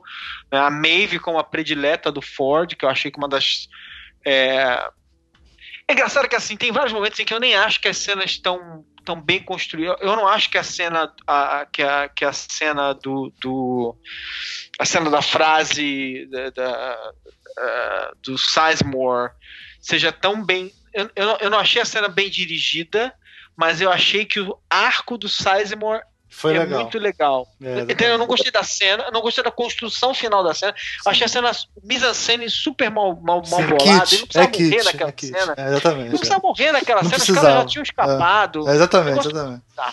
Mas, ele segurou os caras que... 10 segundos. Eu pensei que ele é. fosse falar um texto de 10 minutos, pô. Ele falou um texto de 30 segundos. Ele não precisava morrer naquela cena, daquela maneira. Porque, eles podiam fugir pronto. É, é. Foi preguiçoso aquela cena. Eles precisavam criar uma cena em que ele realmente precisasse morrer para justificar aquela merda toda. Mas, o, mas a, o arco dele, assim, aquelas palavras eram dele. Ele, é, a gente nunca tinha conseguido ver o discurso. O discurso ele, tá, ele, ele, foi, ele foi roubado dele desde o primeiro episódio da série, quando Sim. o cara vai falar e não consegue dizer. Leva e aí no um último episódio ele é. finalmente diz, episódio, diz, a, diz o discurso e morre. Então, é, é, eu gostei desse tipo de coisa, mas eu acho que às vezes a, a, a construção, embora dramaticamente o arco faça sentido, acho que a construção é, é, é foi apressada e os caras tinham 10 episódios para fazer. Sim. Então, eu acho que a gente tem ali dois roteiristas brilhantes que se embananaram um pouco na materialização das ideias. É. Podia ter mais dois episódios, né? Dá a impressão, quando você vê o capítulo final, podia ter mais dois ou três episódios, né? É. E o capítulo foi mais, muito mais longo, né, também. É, o começo desse capítulo foi muito corrido, foi muito ruim, foi tipo... Não, e, e teve quase duas horas de duração esse negócio, Sim. Não? É, teve uma hora e meia, é, Olha só, o Maron falou essa coisa do Arnold da Dolores, eu tive que escrever para entender essa parada, olha só. O Arnold... Fez um diagrama? Fiz um diagrama um infográfico. Ó. O Arnold criou a Dolores, certo? Isso. Mas ele certo. programou ela para que ela o matasse. Então a Dolores Isso. matou o Arnold. Isso. Aí depois aí a Dolores, aí o Ford mandou a Dolores criar o Arnold. A... só que aí ela criou o Arnold como Bernard, certo? Aí o Bernard mata Dolores e cria a, a, Charlotte, a Charlotte Lores lá. Como é que é? Ralores. Ralores. e cria Ralores. E a Ralores mata o Bernard e cria ele de novo. Puta que pariu, é foda, né, cara? E cria ela de novo também. Cria, cria, do... cria ele. exatamente, exatamente. Cria ele e a Dolores de novo. Quer dizer, é uma. É quase. Como é que é New Age a parada, né? Ah, então, mas tem uma quando eles chegam no The Ford, vem o corpo da Dolores, que o Bernard ainda tá meio sem conseguir lembrar tudo, ele vira pra Charlotte e fala: Pô, você matou a, a Dolores? Aí ela até vira e fala: Matei mesmo, Bernard? Tipo, não, não, você não, não se é lembra foi você, na hora, né? Na hora, na, na, hora ele tá falando da. Ele tá falando da Ellie. Acho que ele tá falando da Ellie naquela hora. Ellie? Ele, ele, é, é, da. Elsie. Da Elsie lá. Porque hum. ele. Porque ela, ela. Porque aí ele tá confundindo, ele não sabe mais. Ele não lembra se foi a Charlotte ou se foi a Dolores que matou a Elsie. Eu acho outra coisa muito maneira é porque a Elsie ela é a detonadora de várias coisas importantes na primeira temporada, né? Quando ele, é, é, é, ele, ele, quando o cara manda ele matar a Elsie na primeira temporada, ele não consegue matar a Elsie na primeira temporada, né? Tipo, e aí depois quando ele quando matam a Elsa na segunda temporada é quando ele finalmente ele ele toma decisões importantíssimas ele toda toda a, a todas as é que é toda a, a, a é que é, é que a agência dele é detonada pelo momento em que finalmente a Elsie é assassinada. Tipo, ele fala, porra, não é possível, fudeu, agora fudeu tudo, porque eu não sei o que fazer, eu vou ter que fazer alguma coisa, eu não sei o que. Ele finalmente começa a agir. Porque o Bernard é né, enrolado, Bernard, né? É, Ele é, toma, toma atitude finalmente, né? É embaçado, né? Tipo. E é engraçado porque, como ele não consegue aceitar em alguns momentos que ele faça as coisas as coisas mais, mais, mais duras, ele, aí ele precisa criar né, na cabeça dele a ideia de que é o Ford de novo. Ele traz o Ford de volta. Mas aí, é, não, isso é, é legal. Mas ele acessa aquela bicameral mind, né? Que isso. eles falam na primeira temporada. É o bicameral Ele chega mind. naquela parte da, da pirâmide isso. que ele entende que a voz que ele escuta não é Deus, é dele mesmo, né? É, mas, mas, de novo, vocês veem que é uma cena apressada, né? Porque é, é, muito bizarro eles fazerem aquilo e, tipo assim, aquela, aquela situação dura poucos minutos, assim, tipo, nem, é uma construção que em qualquer outra situação você transformaria aquilo num enigma decente, em algo, em algo e aparecer que ele realmente estava sendo conduzido pelo Ford. Aquilo ali dura poucos minutos. Ele, ele é conduzido pelo Ford e três minutos depois ele. Ah, mas fui eu que pensei isso tudo. Hã? É, né? Como Podia é ter sido um clube da luta, assim, né? Um momento clube da luta de Porra. Tyler Durden, existe, não existe. É, o último episódio é muito, tá tudo, é muito corrido, cara. Agora, Bizarro. uma solução genial que eu achei é o seguinte: essa coisa do tempo, porque o tempo não é tão longo para desenvolver aquelas inteligências artificiais, né? Então, essa explicação que os testes são feitos no virtual é muito foda. Porque Isso, é. Quando a Dolores, pode fazer um milhão de vezes e deve, e deve ser muito mais rápido, né? Também, né? Você pode, dependendo é. do processador, você pode. Que nem ela falou, eu testei você. Pode fazer um 11... milhão de testes em um minuto, é. Exatamente, aparece ela. Eu testei você 11 mil vezes. Ela pode ter testado ele 11 mil vezes em 4 horas, sei lá, entendeu? É, Gente, ro... isso é totalmente, isso é totalmente do Person of Interest. totalmente do Person of Interest. Então, mas tem um outro tempo, que é o tempo virtual, né? Que você pode também pensar que no tempo virtual as coisas podem acontecer muito mais rápido, né? É, é, é, bem legal. E como é que Cara, vocês se eu... sentiram sabendo que você cabe dentro de 10.230 Quanto vai chover aqui? Eu anotei também. Mais do que isso, né? Você cabe. 10.247 linhas. 10.247 linhas de de uma. De, do, como é que é? Do, do, do player piano, né? ah, mas às vezes a linha é compridona, né? Sei lá. É. o, o player, player, Não, mas eu achei muito legal que é, que é aquela partitura do player piano. Sim, sim, que remete ao cartão furado, né, cara? Muito legal. Isso. Que do primeiro é. filme, né? É. O... Mas aí, como é que você se e, e na primeira, no final da primeira temporada, quando o Ford tá fazendo um discurso, né, na festa que ele vai apresentar a nova narrativa, vai matar todo mundo, que aí ele fala, né, Chopin, Beethoven, assim, ah, eles nunca morrem, eles só viram música. Fala assim, caraca, deve ter um livro do Chopin ali com né, ah, a é. partitura é. que se botar pra tocar, ele, ele cria todas aquelas músicas de novo, né? A consciência, é, a consciência dele tá lá, cara. É, muito. É. É. Eu, eu, eu... associação ah. pouca. É. Vocês, vocês já pararam para pensar que o Westworld, pelo menos até agora, ele pode ser uma espécie de prequel do Blade Runner?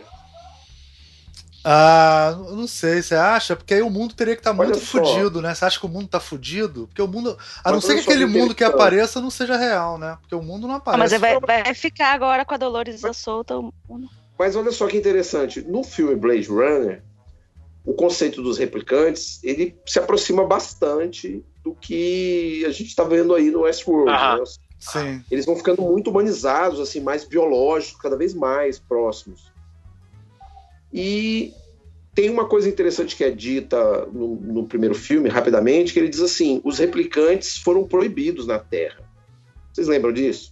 Não lembro, não, não lembro, não. Então, por quê? Mas vê que o replicante é tipo. É, era feito geneticamente, será? Que nem os. Não, os, é, os replicantes eles eram. Eles, é, eles são, eram, são, serão, enfim. Os replicantes eles são uma mistura de tecnologia. Eles são uma mistura de. Eles são. É, eles, eles são construídos gene, são, não é geneticamente necessariamente, eles são construídos biologicamente, biologicamente é. com com maquinário também. Então são um pouco de cada coisa, mas eles são essencialmente biológicos.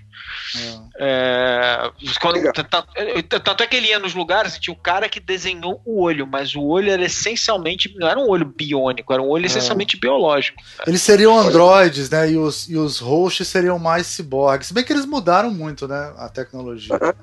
É. São quase biológicos. são quase impressos, né? Eles são impressos.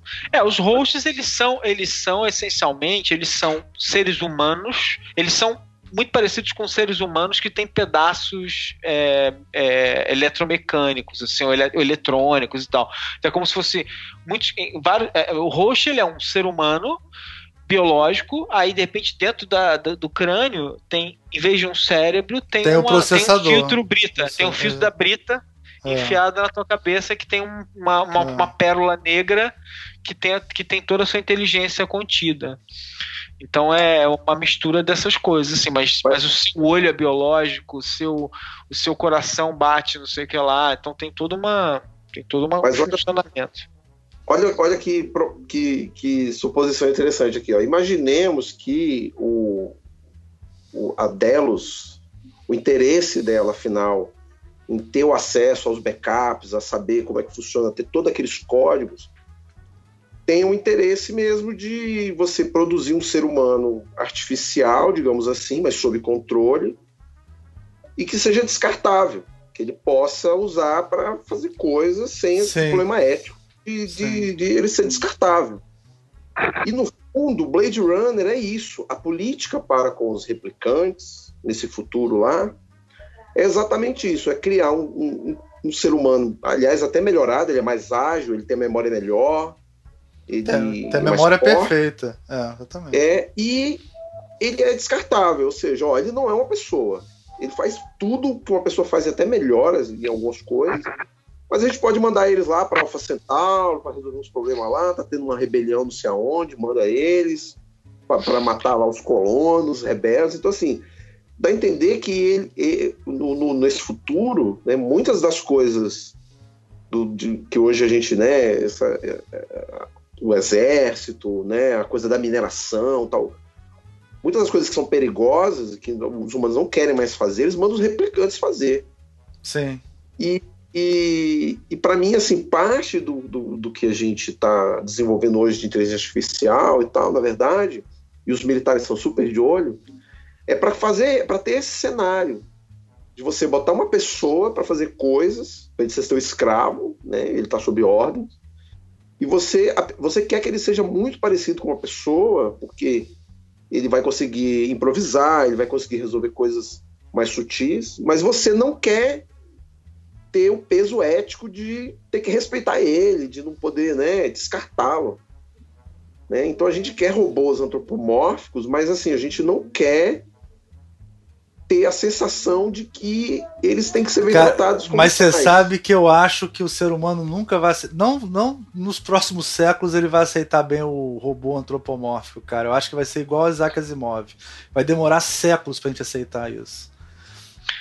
Eu acho que vai demorar muito. vai ser muito complicado. A gente não vai, a gente tem eu muito medo. Senão, a, gente tem, a gente faz milhões de filmes com medo disso. Como é que é? De, de medo. do... o, ser, o ser humano, o ser humano é. não consegue aceitar, o ser humano não consegue aceitar um, um, um, um imigrante no, na, na, é, no país dele. Imagina uma máquina. Eu, eu também. Igual a gente, nunca. É, é primeiro vão lançar muito robô, até lançar um antropomórfico vai demorar muito, cara. Eu acho que. É porque, inclusive, os movimentos que a gente faz físico. Por exemplo, um dos vídeos mais assustadores que tem é aquele cara dando porrada no robô pro robô cair ele levanta de novo, né, cara? Aquilo ali é uma coisa toda. Aquilo, aquilo dá um medo danado, né? Porque o robô levanta, o cara não consegue derrubar o robô. E eu fico pensando, o robô tá gravando, o robô tá gravando essa porra, cara. Um dia mas, mas, ele vai se vingar. Repara como o Michael Christian foi visionário. Quem desenvolve o, a inteligência artificial e, e, e, tenta conectar isso com essa, esse antropomorfismo, na visão do Michael Crichton, é a, é a iniciativa privada para entretenimento. Sim, verdade. É. verdade. Ah, cara, quem quer dizer, primeira sacada não é o exército. É quer dizer, a... ela, ela, ela usa o entretenimento como isca para como desculpa, algo é. que ela quer que é diferente, né? É, exatamente. Que, aliás, foi o que nossos amigos do Facebook fizeram com a nossa amiga lá, Cambridge Analytica, né? Com a desculpa do entretenimento, eles capturaram o nosso comportamento e né, usaram um monte de estratégias para é, mexer nos resultados das eleições lá dos Estados Unidos, por exemplo. É, mas enfim, é, é, é exatamente isso que você falou. É, mas é que está acontecendo na França, que está cheio agora de bordé, bordéis com com bonecas, né? Aí os clientes estão sendo gravados, né? Quem, quem sabe, né? Estão indo lá para clientes de mulheres robôs. Ah, Daqui sim, a pouco tem. vão descobrir é. o que, que vai acontecer, né? Estão é. chamando eles pelo entretenimento, mas o que, que vai sair daí, né? É. Recolhendo material genético desse povo todo. É, outra coisa que eu achei muito interessante nessa história foi, um, foi a, a, a, a, obsessão da Dolores pela, da Dolores pela, pelo Pela mundo filha. real. Ah, ah, Pelo mundo tá, real. Tá. Achei, achei muito A Dolores, foda, achei- a é, a filha da Maeve. é. Achei muito foda a obsessão da Dolores pelo mundo real. Assim, tipo, o real é tudo que importa. Tipo, vocês estão malucos. O real é tudo que importa. O, Sim. o, o mundo o mundo virtual é, é tipo se a gente não tiver isso aqui a gente perde o outro mundo a gente tem que ter esse mundo aqui esse mundo é o que é o que a Mas gente aí tem você acha que foi programado pelo Ford? De onde é que veio isso? Ou Olha, pelo, eu pelo acho Arnold. Que o pelo Ford Ar- deixou a casa. É, algum Ah. dos dois deixa, eles deixaram aquela casa pra eles saírem, né? Foi o É, Arnold acho que deixou aquela, aquela casa era do Arnold. Aquela Eu- casa. Eu acho que eu acho que a gente agora está em, tá em um território é, em que a gente vai a gente pode questionar e talvez isso venha à tona, mas eu achei muito foda também porque o Ford é, é, a cena da Maeve é muito boa. Aliás, aquele episódio é aquela linha, aqueles episódios são muito bons, né? Aqueles momentos são muito bons, não os episódios, porque a Maeve ficar três episódios paralisada foi de, de, de- foi, foi, foi de lascar. né? Não, e consertou sozinha, né? E conserta sozinha, ela é foda. Era, mas eu, eu- é porque eu achei assim, uma coisa que eu achei legal foi assim, vocês demoraram muito pra me salvar, eu, me- eu resolvi a parada sozinho. É. É. É, mas eu achei muito foda é, a, a maneira como. É, enfim, vamos lá, tá, deixa, eu- deixa eu rememorar aqui, vai. Tô falando, agora já, já até perdi o meu fio da meada aqui. Não, mas só Tá pra falando- complementar o que você tava falando, aquela, a, a Maeve demorou a acordar só pra ter a cena do Búfalo que apareceu no trailer um, um ano e meio Super atrás. Bowl. É, no exatamente. Super Bowl. Porra, apareceu no Super Bowl, eles tinham que botar aquela porra, né? Não é E possível. tem na abertura, né? É. O Búfalo na abertura. Não, eu É. tô falando o seguinte, é que, é que, o, é que o, o Ford deixa claro, né, que uma das coisas que a gente ficou em dúvida no final do ano passado foi quando, a, do ano passado, da temporada passada, dois anos atrás, foi que a Maeve, no final da, da temporada, ela tá indo embora, ela tá indo embora, é, ela tá indo embora, aí de repente ela para no trem, ela volta por causa da filha. Então, Sim. uma das questões era assim: ela voltou porque era uma narrativa do Ford. Né? Por que, que ela voltou? Então, uma das ideias era de que aquilo seria uma narrativa do Ford. E aí, o Ford deixa claro naquela cena: ele fala assim, a narrativa era ir embora. Sim. A, a decisão de voltar pela sua filha foi a primeira grande decisão, foi o primeiro sinal de livre-arbítrio que você deu. Né? Ao escolher voltar para salvar a sua filha, você quebrou sua programação pela primeira vez. Foi ali que você se libertou. Então é, é, a gente não sabe mais em que ponto eles estão eles estão improvisando ou não. Eu acho que e, e- e tem uma coisa bem maluca ali que de certa forma o que eles mo- é que assim é que a Maeve deu um passo à frente de todo mundo, mas assim é que de certa forma eles têm a capacidade ou o potencial de atingir um livre-arbítrio que a gente não consegue, porque como eles conseguem enxergar os processos e a gente nunca é, como é possível enxergar os processos internos deles de um jeito que a gente não consegue enxergar os nossos, eles conseguem se modificar, né? Eles conseguem se se, se ver o que está acontecendo nas entranhas da da, da, da, da- da- Da daqueles processos mentais É. deles e conseguem modificar o que eles estão fazendo ou pensando, os comportamentos e tal. Eles conseguem, sei lá, tipo assim, a gente fica aqui assim, puxa, eu queria conseguir levantar todo dia e, e malhar e correr, pô, não tô conseguindo correr. Não, eles, eles, eles literalmente são capazes de mudar um comportamento deles se eles quiserem, pro melhor ou pro pior. Então, eles vivem uma outra realidade que a gente não tem a mesma capacidade de, é, de, de viver, né? Então é, é bem, é bem, enfim, é bem interessante. É, é a cena do depois dos créditos, né? Com o homem de preto falando: Ah, não, um sistema não me diz quem eu sou, eu tomo as minhas decisões, né? Que aí a, a filha responde: Ah, mas a gente tá aqui de novo fazendo a mesma coisa. Sim. Né? Porque o sistema tinha falado: ah, o ser humano é muito mais simples. Ele nunca decide nada, sempre faz as mesmas coisas. Né? Ele é só a sobrevivência que faz ele fazer as coisas. É. É. Mas eu acho, tem uma coisa meio maluca, que eu não, eu, eu não lembro agora direito, mas assim, que, que assim, é, eu fiquei, eu fiquei, eu, eu, fiquei, eu fiquei tentando simular o Delos, e aí eu tentei 8 mil vezes até que ele tomasse as mesmas decisões que o meu Oito... pai. Ah, não, 8 milhões de vezes, não foi? É, não, enfim, mas não, é. peraí, vamos lá. Mas, é, é, isso é o menos importante. É. Eu tentei 8 bilhões que seja, é. mas aí assim, e aí eu finalmente consegui que ele tomasse todas as decisões do meu pai. E aí agora eu, eu tô achando estranho porque ele toma todas as vezes as decisões iguais às do meu pai. Ah, entendi. Porra! É. Aí assim, ele sempre faz a mesma coisa, ele sempre vem aqui e deixa e e deixa o, o, Logan se fuder e morrer e fica muito chateado com isso. Porra, mas. E acaba e, com a vida dele. 8 milhões de Delos que não tomaram essa decisão, a gente descartou e tudo bem? Porra, peraí, então não é tão simples assim. Claro que é porque supostamente não tinha a mesma fidelidade e tal, não sei. Mas é muito, muito, é muito louco. Essa, essa discussão de, de, de o, que, o que é você eu acho que a gente está muito longe. Porque, porque, porque, assim, isso é uma. Pro, pro, o, o, autor de uma obra de ficção ele precisa cravar né, a concepção dele e da realidade que ele criou do que é personalidade, do que é o ego, do que é do que é ser você, né?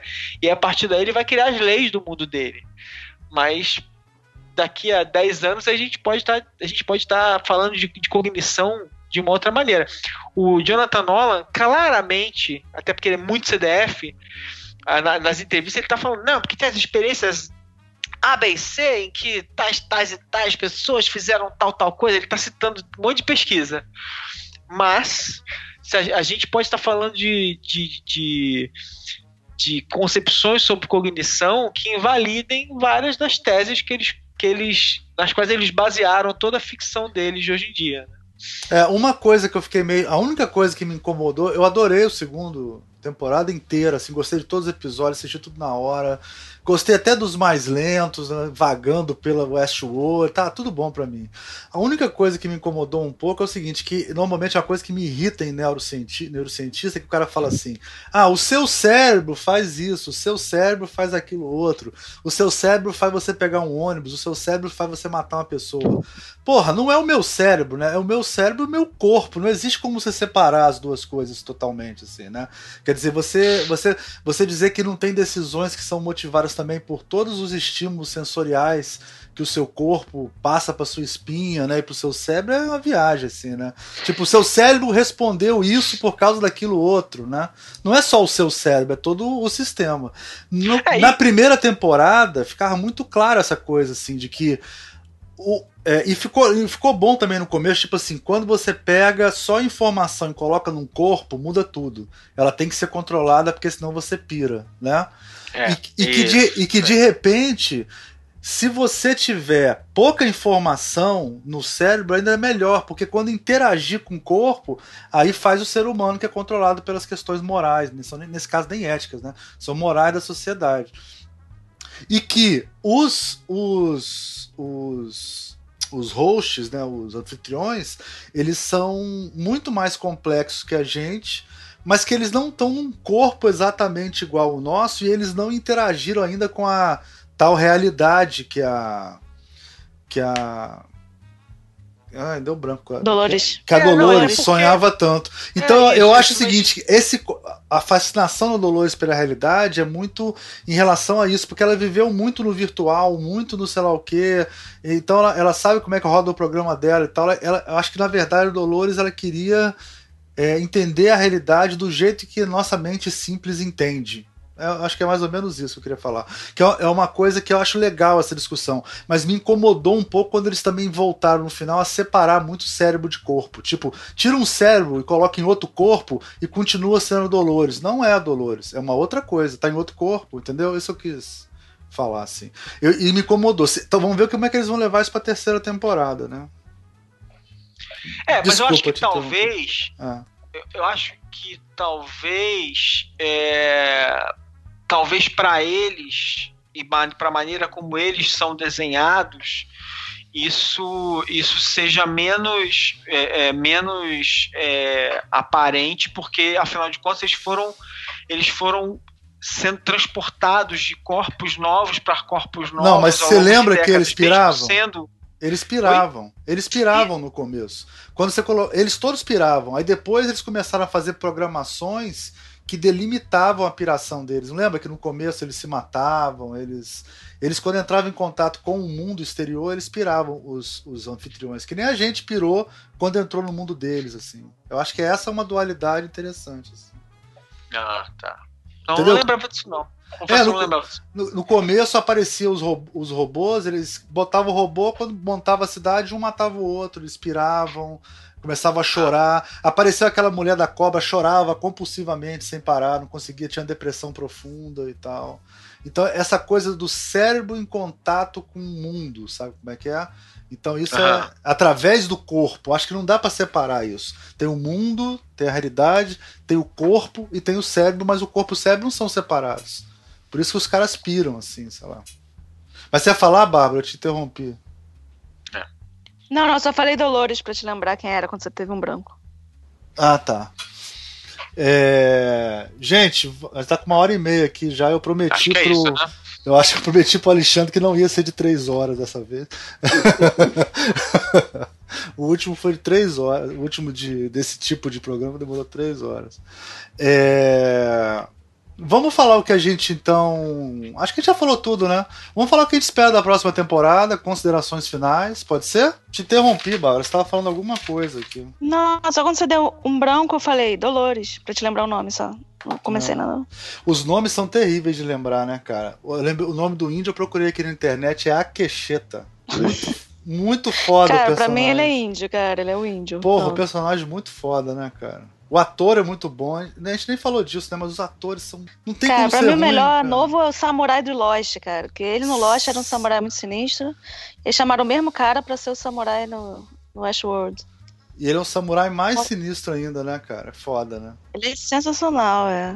Mas ele faz também, ele faz também o, o, último, o último samurai com Tom Cruise também é com, é com ele. É, eu não vi porque eu pensei, nossa, eu vou me irritar tanto nesse filme, vai ser tanta. Né, por que o Tom Cruise como samurai, sabe? É, não. Eu acho que eu ia me irritar com a, a abordagem cultural do negócio, sabe? achei melhor não ver. Mas eu acho a atuação, cara, assim. A gente pode falar qualquer coisa desse seriado, mas a atuação é muito boa, cara. Assim, os atores são muito bons, não tem, não tem ator ruim, eu fico de bobeira. Até o Sizemore, esses caras que são super kit, você vê que o cara é bom ator. Até o Rodrigo Santoro. Até o Rodrigo Santoro é bom ator, cara, nessa, nessa porra. Muito bom. Não, quem é totalmente sem expressão é a, a mulher cobra lá, né? Mas é lindona, né? É totalmente sem, sem ah, a, a Charlotte Hale me, me irrita um pouco, cara. Em tudo que eu vejo dessa menina me irrita um pouco. Acho que ela faz sempre a mesma cara. Aí eu acho que poderiam ter botado alguém melhor, porque o papel é muito bom. Ela tem que fazer a Dolores, fazer a Charlotte, fazer a Bom, vocês, vocês têm a impressão que hoje a qualidade do cinema americano, né? Estamos falando do mercado americano, a qualidade foi toda para séries, né? Ah, sim. É. Parece que o cinema mesmo, você tem ali os atores meia boca, tem muita é, coisa. Só tem filme da Marvel agora, né? E é uma coisa, a coisa um pouquinho mais experimental só na TV, né, cara? Antigamente era o contrário, né? A TV era, era, não era experimental e a, agora a TV que é experimental e os filmes são. Todo filme tem que dar mais de um bilhão de dólares, senão não, não tá. rola. É, TV e internet é, também, né? Netflix. É, a, dinâmica, a dinâmica do cinema mudou radicalmente, né? Eu, eu acho que é. Acho que é muito sintomático o seguinte. Eu, eu moro aqui em São Paulo, tem. Esse ano faz 20 anos que eu vim morar em São Paulo. Eu sou carioca, como vocês devem ter anotado, né, galera? é, eu, eu lembro o seguinte, né? É, a minha vida inteira eu eu ia assim, sexta-feira, sábado, sábado então assim, eu eu ia eu ia comer alguma coisa, aí eu ia ao cinema, aí eu saía do cinema, aí eu comia alguma coisa, aí eu ia ao cinema de novo. aí se desse aí numa sessãozinha, uma pré-estreia ou alguma sessão da meia-noite, eu ia ao cinema de novo. É. é, era algo, era algo que eu fazia com o maior prazer. Eu ficava, eu ficava caçando os filmes para assistir, procurando coisas legais para ver. E, e escolhia filme pelo cartaz, né? Você fazia isso também, né? Eu escolhia filme pelo cartaz. Muitas ah, vezes chegava lá, o que, que tá passando aí? Vou lá ver. Faltou alguma coisa? É, porque ah. também, também assim, é, é, é particularmente é, como jornalista de, de cultura, né? Quer dizer, eu, eu, eu talvez eu estivesse ainda numa posição um pouquinho um pouquinho mais privilegiado que a maior parte das pessoas que ainda pegavam uns festivais e tal, não sei o quê. E aí eu tava um pouquinho, um pouquinho mais bem informado de, de uma coisa ou outra. Mas era isso aí, cara. Era ver. Era ver. O que, o, que, o que tivesse na minha frente eu tava assistindo. E eu via de tudo, tá? Os anos foram passando. E assim, cara, cinema foi ficando. Foi ficando. É, cinema, enfim, é caro, é caro, mas assim, cinema também já foi caro e já foi barato. Mas cinema é caro, cinema às vezes é incômodo, porque você tem que lidar com a chatice dos outros e tal. É, e não tem mais a variação de antigamente. Foi mudando, a, a dinâmica do cinema foi mudando. E as pessoas. É, é, é eu, eu passei ao cinema de uma maneira diferente. Quer dizer, cinema virou um lugar para filme-evento, para filmes grandiosos, filme de ação. Ele... Por quê? Porque, porque com o tempo, quer dizer, as televisões foram mudando, né? Quer dizer, a classe média que tem grana para ter uma televisão melhor e tal. Você vê os filmes, um filme do Woody Allen visto na sua televisão da sala, bacanuda lá, enfim, você vê ele sem problema nenhum lá na, na, sua, na sua televisão. É. Então você vai meio que você vai meio que abrindo mão da, da chatice de, de lidar com algumas pessoas e tal, não sei o quê. É, é, eu gosto de ir ao cinema, para mim é uma experiência que eu tento que eu tento ter, sei lá, umas pelo menos umas duas a três vezes por mês. Mas cara, era 10 vezes por mês, 20 vezes por mês em alguns casos. É, é, eu, eu eu, eu acho impressionante mesmo. Mas, mas nessa brincadeira toda, o que foi acontecendo é que foi acabando aquele momento em que você ia ao cinema para ver o Tom Cruise e foi virando o momento que as pessoas vão ao cinema para ver o Homem-Aranha entendeu? Os astros não, não movem mais as pessoas ao cinema como antigamente. As pessoas vão ao cinema para ver personagem. Né? Tudo bem que, na verdade, Tom Cruise já era um personagem, né? Mas enfim, mas o Tom Cruise envelhece, né? O Will Smith envelhece e assim por diante. O Homem-Aranha não, o Homem de Ferro não, o, o, uh, o Robert Downey Jr. vai envelhecer e morrer, o Homem de Ferro vai ser interpretado por outro ator. Então, no fim das contas, faz todo sentido que essas indústrias queiram que eram, que eram personagens que elas possam perpetuar. 007 já teve quantos intérpretes, né? Quer dizer, faz muito mais sentido. Só que o, o, o resultado disso é essa essa uh, aridez criativa que está virando o cinema, porque aí tudo tem que ser muito grandioso, tudo que tem que ser grandioso tem que ser é, quatro quadrantes, né? Tem que ser jovem, velho, homem, mulher, sei, sabe? Sim, tipo assim, sim. tem que ser tudo tem que ser feito para todo mundo, tem que agradar todo mundo, né? E aí essa maluquice, assim, os filmes, os filmes são cada vez mais anódinos, assim, os filmes não tem nenhuma espinha, não tem nenhuma personalidade mais. E a gente tá, nesse, tá nessa situação as séries elas são produtos desse de, de, um mundo de nicho, né? As séries elas supostamente são criadas para públicos específicos, elas são direcionadas por natureza. Agora, a maluquice, a contradição ou a não a contradição ou é, é, o paradoxo do que a gente está dizendo é uma série tipo Westworld que custou, sei lá, 90, 100 milhões de dólares a temporada.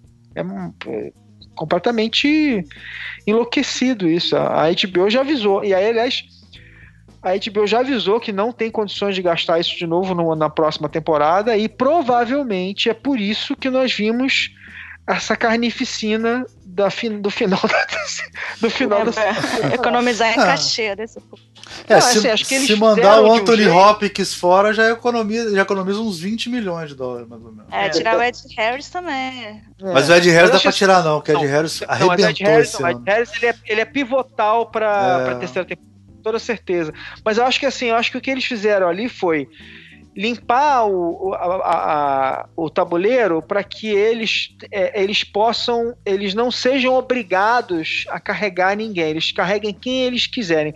Fora, obviamente, o Bernard a, e, a, e a Dolores, até a Maeve nesse momento tá em é, tá, sob, tá subjúdice pelo jeito, porque eles, eles deixaram ali uma pista, mas vai que a que a É, mas pode... foram, mas foram cinco, foram cinco nozes que eles salvaram, né? Mas não, mas não necessariamente são os mesmos atores, porque eles podem botar consciência em outro corpo. Isso. Sim, isso. é boa, é verdade. Eles criaram ali é. uma, uma, uma, situação em que eles podem, mas assim, mas vamos e convenhamos, né, gente? Tipo, mudou os atores, muda tudo, não dá. A gente vive num mundo a, a, audiência não é tão sofisticada assim, né? Eles precisam. É... Sim, mas eles mantendo, digamos, a Dolores e o Bernard, isso, eles isso. podem trocar e o Ed Harris. E o Ed ficar...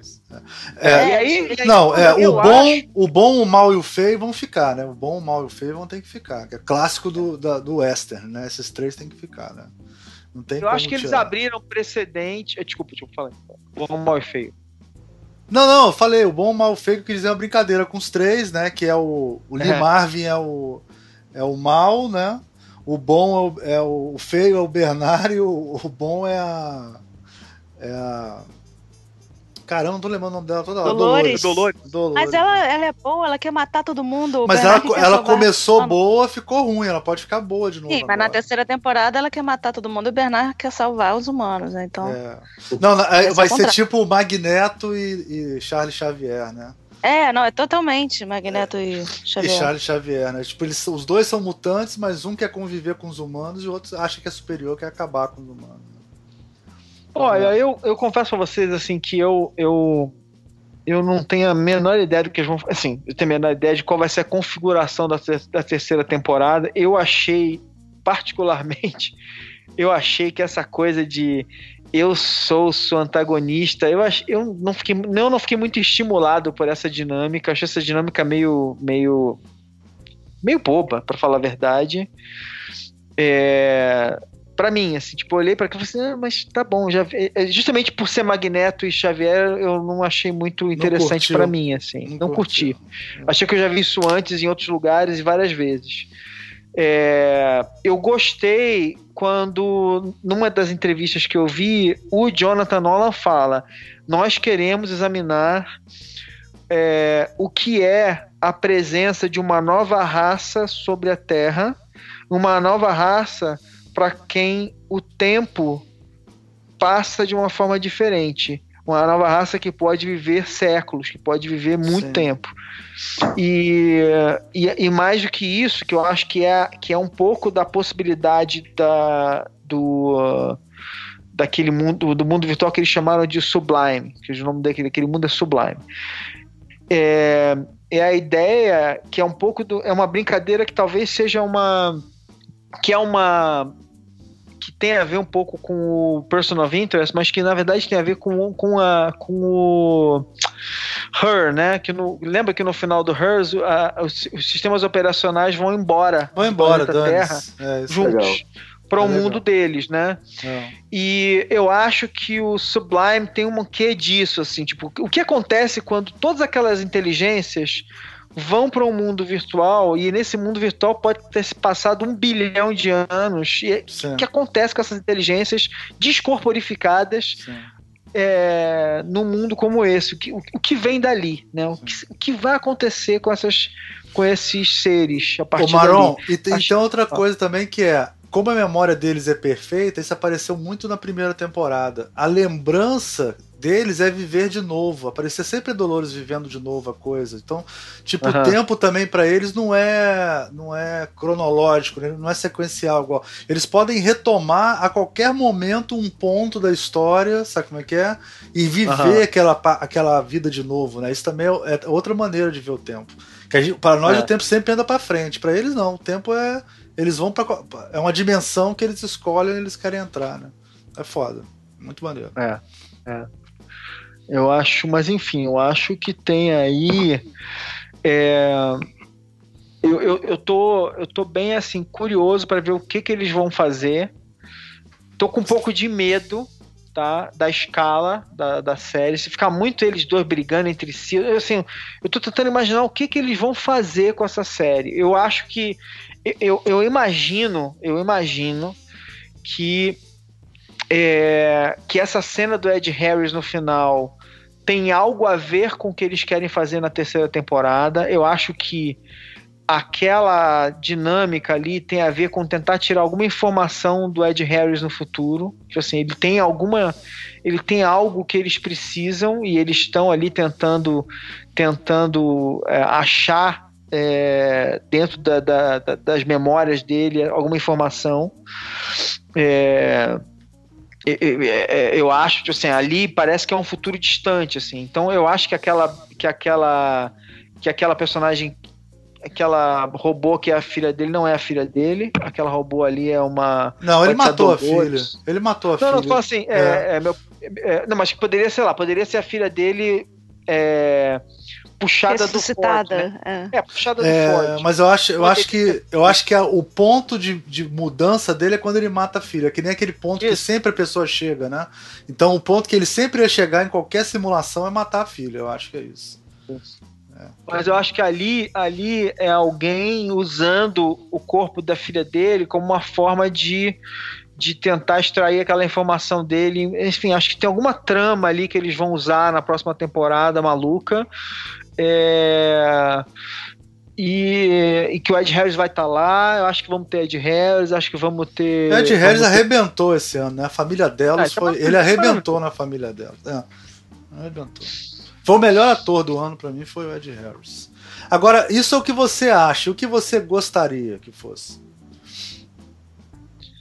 Cara, putz, é, não, mas, eu, mas eu, eu, tô, eu tô fazendo um pouco do que eu um gostaria pouco do que eu gostaria. O que eu não quero, o que eu não queria, é, o que eu tenho medo, que eu sabe que eu tenho medo, mas eu acho que eles não vão cair nesse, nessa coisa. O que eu tenho medo é de, desses personagens virarem uma espécie de vampiro, entendeu? Tipo, é uma coisa meio, meio personagens que vivem séculos e aí ficam assim, tipo, Sim. no meio da humanidade, eles em uma, em uma torre de marfim, né? Sabe? Tipo, Entediados. eu tenho medo eu tenho medo de algo assim, que, que, eu, que eu tenho, cara, não, não consigo imaginar o Jonathan Nolan e a, e a, e a Lisa Joy caindo nesse, nessa armadilha. Eu acho que, cara, é uma coisa que eu fiquei muito satisfeito, me, me parece que talvez eles tenham que, pelo menos, retomar temporariamente, mas acho que vai ser só por, só de repente trazer a Maeve de volta, é assim. Eu cheguei a falar isso num tweet meu lá no início da temporada, que eu falei assim: eu acho um erro para eles, acho que eles têm que resolver o parque e seguir em frente, porque claramente o destino dessa história é sair do parque. Eles não podem ficar presos no parque eternamente. Westworld, embora o nome da, da série seja inicialmente sobre, começa no parque e tal, não sei o quê, mas o West, os temas de Westworld são maiores do que o parque, eles começam no parque. Né? É, e o Westworld então, é a, fronteira, né? Tem um, tem um sentido é, de fronteira, é. né? É muito isso, mais do que isso. só faroeste. É, é você isso. desbravar uma fronteira, né? É o sentido. É. então, para mim, eu fiquei satisfeito ao ver que terminada a série, eles saíram do parque. Acho que era, era super importante que eles não caíssem no erro de ficar eternamente sabe, dando voltinha no parque, indo de um ponto a outro do parque. Eu acho que isso foi entediante na, nessa segunda temporada, assim, tipo, uma coisa é legal, ó, vamos lá ver o, o vamos ver mais um, algum mundo aqui do parque, porque é legal, porque é cool, porque afinal de contas é, também é divertido, mas não dá pra ficar fazendo isso eternamente, sabe? A, a série, ela, ela é mais ambiciosa do que isso né, as discussões filosóficas que ela está trazendo para a mesa são maiores do que ficar passeando por atrações de parque de diversões é, de robô. Então, é, me parece que eles claramente realmente foram nessa direção. Fiquei super feliz com isso no final, mas o meu medo é talvez por falta de grana, alguma coisa do gênero, eles começarem a não, não conseguir é, realizar a visão deles.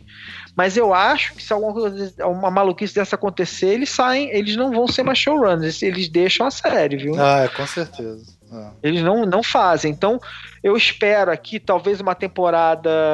Talvez uma temporada mais curta, menos episódios. Não sei, porque se, a, se o problema é grana, eles vão ter que fazer. E ele fez isso no próprio Persona 20, ele fez uma temporada mais curta. A última temporada foi mais curta, foi, teve teve 10 episódios, se não me engano, uma coisa do gênero, assim. Então não é um absurdo fazer uma temporada um pouco mais curta. É, eles têm que colocar alguma coisa no lugar também de Game of Thrones, pelo menos por enquanto, né? Pelo, é o que eles têm, né, também, né? Vai acabar Game é. of Thrones ano que vem, no outro ano o Westworld, então... É, mas isso. eu também acho que Westworld não tem, não tem, não chega nem no chulé do Game of Thrones, não. não. faz, chega, não faz nem, não faz nem barulho, não tem comparação não, assim. Não, não chega não. Então é, é, legal ali eles terem e tal, não sei o que, mas não, não, não fez barulho. É uma série que é legal, cult e tal, mas é muito quebra-cabeça, não tem comparação. É muito difícil de acompanhar, as pessoas ficam frustradas, sabe? É eu acho que assim é, ela tem seu espaço, mas ela, se eles tinham essa ambição de ocupar o espaço de Game of Thrones, eles eles quebraram a cara, porque não vai ter a menor chance. Acho que quem tem chance de ocupar o espaço de Game of Thrones vai ser alguma série inesperada, mal, nem vai ser um spin-off de Game of Thrones, vai ser alguma série, alguma série inesperada que vai aparecer. É, já, já disseram que vai vir lá 10 mil anos atrás do Game of Thrones agora. É, pois é. A série do Raul Seixas. Eu nasci há 10 mil anos atrás. É, é. E você, Bárbara? Não, eu acho que nada vai ser Game of Thrones. Nada vai ser a escala mundial que é Game é, of Thrones. É, não vai. Vai ser, vai ser mercados mais separados, sabe? É como o Westworld é uma série de nicho, né, cara? É um. É, é para um público específico. Não é para todo mundo, como Game of Thrones, assim, todo mundo que a gente conhece vê Game of Thrones. Isso aí acho que não vai acontecer de novo tão cedo. É muito difícil, eu acho. Em televisão, pelo menos, eu acho que é, é a última vez. Olha só, Roma foi assim, cara. Roma, todo Roma? Mundo.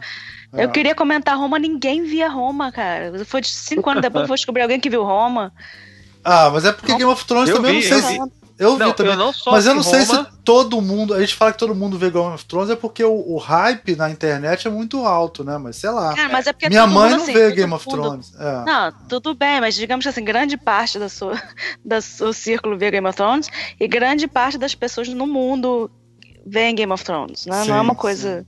Mas eu não sei se o Game of Thrones é, é. Por exemplo, eu acho que o Walking Dead alcança não faz o mesmo sucesso, mas alcança tanta gente quanto Game of Thrones. Talvez alcance até mais. Ah, é, é porque The Walking Dead também é, é, é mais é resumido. E é mais não é novelinha. É para qualquer pessoa, assim. É, ah. Também é um nicho mais específico, assim. Game of Thrones tem de tudo, né, cara? É, uma, é difícil de bater. Então acho que assim, a gente vai descansar e vai ter outros formatos, outros fenômenos diferentes. Não adianta ficar tentando refazer o Game of Thrones, que eu acho que se o Westworld tivesse essa ambição de querer ser o Game of Thrones, teria sido péssimo. Não, não teria tido exatamente, nada de exatamente. que teve. Assim. É. Não ia poder ficar discutindo a existência. Né? É. Teria metido aí um dragão, e, né? não, ia ser só no Japão. Ia ser inteiro no Japão.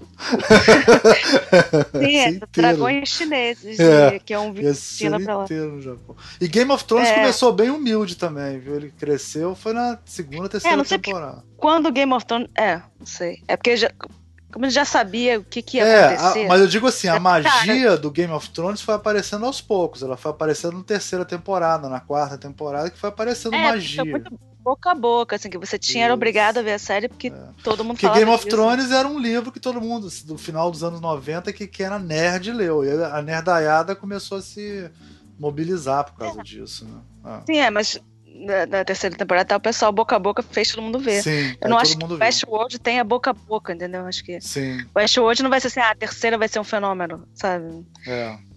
Eu Verdade. acho que eu espero que eles não tentem fazer isso, né? Que transforma realmente que que, que vocês falaram, ah, vai, os showrunners mudariam, com certeza. Então, o que eu acho que pode acontecer é que eu acho que eles podem reviver a maioria dos, dos anfitriões, assim. Eu tenho medo disso. Eu preferia que eles desapegassem mesmo e levassem essa história para alguns hosts para outros caminhos. Mas resistir à tentação de ficar ressuscitando todo mundo. Que eu tenho medo que isso aconteça. É, gente que já terminou o arco, já podia é, terminar o arco, beleza, é. novas histórias. E os hosts, os hosts são muito fodões, né? Então é bom que tenha sobrevivido três ou quatro só, né? Isso é bom, né? Serem poucos hosts. Ah, mas isso é uma regra clássica, né? É, é. Isso é uma regra clássica, né? Tinha host demais, né? Exatamente. Você, quando todo mundo é super, ninguém é super, né? Exatamente. Tem que ter uma criptonita, né? É, que nem vocês já viram aquele. O Monty Python. O Monty Python tem um mundo de Superman e o super-herói é quem conserta a bicicleta, porque o Superman não consegue. tem, um, tem um episódio do Monty Python que é assim: todo mundo é Superman. Aí o cara, ai, quebrou a bicicleta, e agora? Ai, vamos chamar nosso herói. Vem um cara normal e conserta a bicicleta, o super poder dele. e você, Rubens? Terminou, Bárbara? Desculpa, né? Nem, nem... Olha só, a minha expectativa assim, é mais filosófica também. Assim, eu acho que é, me interessa muito essa, essa ideia aí de explorar uma, o nascimento de uma, um novo tipo de, de inteligência, de vida. Mas assim, eu não gostaria que a série fosse para um rumo onde né, os, os anfitriões é, se afastem da humanidade, né? Se desinteressem pela humanidade, né? Porque obviamente a humanidade quer confrontar os anfitriões por causa desse ciúme, esse medo e tudo mais. E, e eu vejo muitas soluções no, no, no, o Her é bem assim, né? A gente tem alguns exemplos do Black Mirror, onde assim as inteligências artificiais acabam se desinteressando, na verdade, pela humanidade e as questões humanas e tal. Nós somos muito inferiores para eles se interessarem. E eu não acredito muito nessa, nessa linha, não. Assim, eu, eu, eu, eu quero que. Eu quero ver uma terceira temporada onde os anfitriões continuem interessados na, na ótica humana e na. Como essa, essa coisa que a gente falou da Dolores, né? Que ela ela quer saber desse mundo real, né?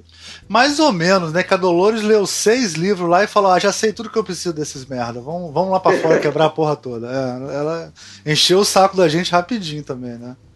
Mas eu, mas eu quero ver esse, é, é, esse confronto dos dois lados, sabe? Mas sem o clichê, obviamente. Né? Não, é, não é apenas uma coisa de que as, esse, esses novos seres vão querer controlar a humanidade, nem nada do tipo, mas que eles têm. Eu, eu não sei, eu, tô, eu sou muito apegado à ideia, talvez aí por causa também do, do repertório que eu já li, já assisti, sou mais apaixonado pela ideia onde a criatura, ela é assim como o criador é fascinado por sua criatura, a criatura também é fascinada pelo seu criador.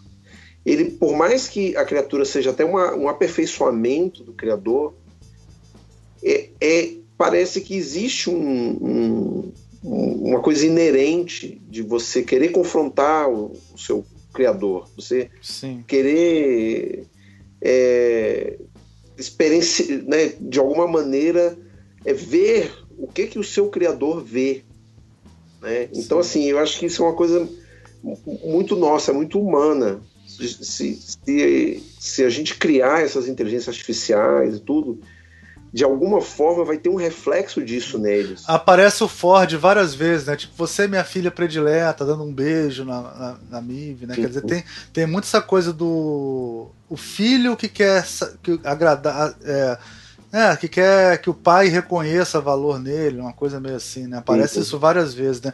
Inclusive na abertura tem uma coisa da mãe segurando a criança no colo, né? Tem essa relação de criador e criatura o tempo todo, né? A mãe e a gosto. filha. É. Eu não, eu, não, eu não quero ver essa inteligência artificial se desvinculando exageradamente da, da, da nossa maneira humana de também de, de enxergar, de, de perceber, né? É aquela coisa, né? Eles, de alguma maneira, eles demonstram emoções. E as emoções é uma conexão muito forte, né? Com o que nós somos. Sim. Então, assim, é, é, esse elo, eu acho que eu gosto dele, dele presente. Entende? Por mais que seja um robô super power e tal, mas que ele se veja ainda, digamos, né, preso a essa a esse problema, né? Na verdade é um problema, né? Ter emoções é um uma faca de dois gumes, né? Sim. Talvez seja uma a base também do improviso esteja no conteúdo emocional, né? Nossa capacidade de improvisar e sair da nossa narrativa, né? Das Entendi. nossas soluções diárias.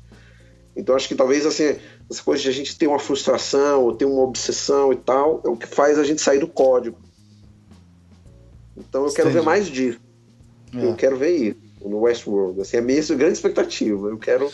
O meu, eu quero cara. Um interessante. Não, o meu é o seguinte: agora que o Homem de Preto virou o Homem de Preto de verdade, né? Quer dizer, o Homem de Preto. Porque a primeira reversão de expectativa que a gente teve no Ashworld foi que o Homem de Preto era um ser humano, né? E no Ashworld, no filme original, ele era o robô. Hum. Né? Uhum. Agora, teve uma jogada que foi muito legal, que arrebentou a mão igualzinho, né? O, o filme, né? Arrebentou a mão dele, igualzinho o filme, que ele fica com aquela mão mecânica. E aí ele. ele e, e, e, pelo que parece, né? Agora o Homem de Preto é o Homem de Preto, né? Ele virou um robô, Homem de Preto. Como era no, no Westworld. Eu acho que eu queria ver ele exterminador e que os outros tivessem que se juntar para para é, segurar as merdas que ele tá fazendo, uma parada meio assim, que fosse uma. Dentro do parque ou fora? Cara, acho que acho que geral, assim, tipo, ele, é porque ele, ele sabe tudo que o cara sabe, que é o cara que construiu o parque, né? O Billy lá. Ele, ao mesmo tempo, ele é eterno, é robô, então ele pode ser um puta exterminador, cara. Ele pode ser o robô querendo destruir os outros robôs. Puta, sacou? tá aí. Tá é, o meu medo, sabe como dos meus medos já? Agora você falou. Mas eu sou, eu sou, eu sou, eu sou, eu sou putinha de, de filme sanguinário, então eu, não sou um bom exemplo para ninguém. Assim. Não, mas aí, aí que você falou agora, meu medo já vira assim, é vão acabar virando uma porra tipo de Jurassic Park, sabe? Tipo assim, vão inventar um motivo pro Bernard e a Dolores voltarem. Se juntarem para conseguir salvar o Puta mundo. que o pariu, é. não, não, não. Aí vira continuação de filme de, de cinema. Jurassic Park. Não, tem que voltar na ilha porque qualquer coisa, sabe? Não, mas eu acho, ilha, mas eu acho, mas cara, eu acho impossível, eu acho impossível, quer dizer, eu concordo totalmente com o seu argumento meu pesadelo, narrativo. Isso é meu pesadelo. Eu concordo totalmente com o seu argumento narrativo que eles não têm que voltar pro parque, eles já estão no mundo, né? Eles não precisam voltar pro parque. Cara, mas você não tem curiosidade de saber como é que são os outros três parques? Fala do fundo do seu coração. Claro, claro. Todo mundo tem, claro. vai ter que aparecer os outros três parques de algum jeito, cara. Vai Roma Antiga, quero ver Roma Antiga. Quero ver Mas Roma Antiga, quero pelo ver. Pelo menos outros três parques, não são, são três. só os três parques. É, são, são três. É, são pelo menos. Ser mais. Ah, ele falou pelo menos? Aí Pode é foda. É, pelo menos. É, agora, é o que você falou, Maron. É um perigo de virar uma puta barriga, né? Ah, vamos botar o Homem de Preto na Grécia, na Roma Antiga, né? Ou vamos botar o Homem de Preto no. ele, ele, ele andando pelos parques todos agora para conseguir destruir a humanidade, né? Ou. Ah, eu acho que pode ter. Vocês assistem e me contam como é que foi. A gente vai ficar sem saber, eu acho. Pode ter cenas que a gente não vai saber se aquilo é num parque ou não. Tipo, se aquilo é no Japão mesmo, sabe? Das cenas acontecerem, a gente ficar na dúvida o que, que tá se é dentro ou fora. É. Isso é, acho mas, que eles fazer. Mas o, se for para baixar o custo, né, cara, sair do parque é mais barato também, né? Tem essa, essa coisa, né? De... É, vamos ver. Vamos ver. Depende, eu, eu, depende. eu, confio no Jonathan Nolan e na Lisa Joy, cara. Eu confio neles. Eles vão, eles não vão me decepcionar. Eles vão, eles vão mandar bem. Não é possível. ah, com certeza. Gente, acho que temos um, como vocês falam lá no B9, né? Acho que temos um programa, né, Maron? O que, que você Você que é. Isso aí. autoridade aqui. Não, acho que é isso, gente. Falamos pra caralho, já tem o quê? Duas horas que a gente tá falando. É isso já. aí. Tá, tá bacana, tá bacana. Falamos bastante, discutimos um monte de coisa, dissecamos o programa. Acho que é isso aí. Temporada 2 está, está discutida. Ótimo. É, cara, obrigado pela, pela, pela sua coragem de vir participar aqui com esse monte de gente estranha. Foi ótimo. Muito divertido. Obrigado, Bárbara. Obrigada, gente. Até a, próxima temporada daqui a cinco anos. Não, mas daqui a pouco começa a Game of... É, não, daqui a pouco a gente arruma. E, ó, tem mais série aí, tem um monte de série aí pra gente discutir, tem gente. Série, tem um Só... monte. É, a temporada final de Game of Thrones tem que ter um, um podcast a cada semana, eu acho. É, a gente é, pode fazer toda ter, semana ter, live. Tem que, ter, tem que ter episódio a episódio. É, mas eu vou te falar que eu tô esperando decepção. Mas vamos, depois outro assunto isso. O... Obrigado. Obrigado, Rubens. Valeu, cara. Valeu aí pelo. Desculpa o trabalho de te fazer ligar. Rubens heróico. Heróico. Heróico. Heróico. Heróico. Foi ótimo. Valeu, gente. A gente se despede dando um tchauzinho aqui, Marão. Então, tchau, gente. Tchau, tchau. Até. Bye, bye.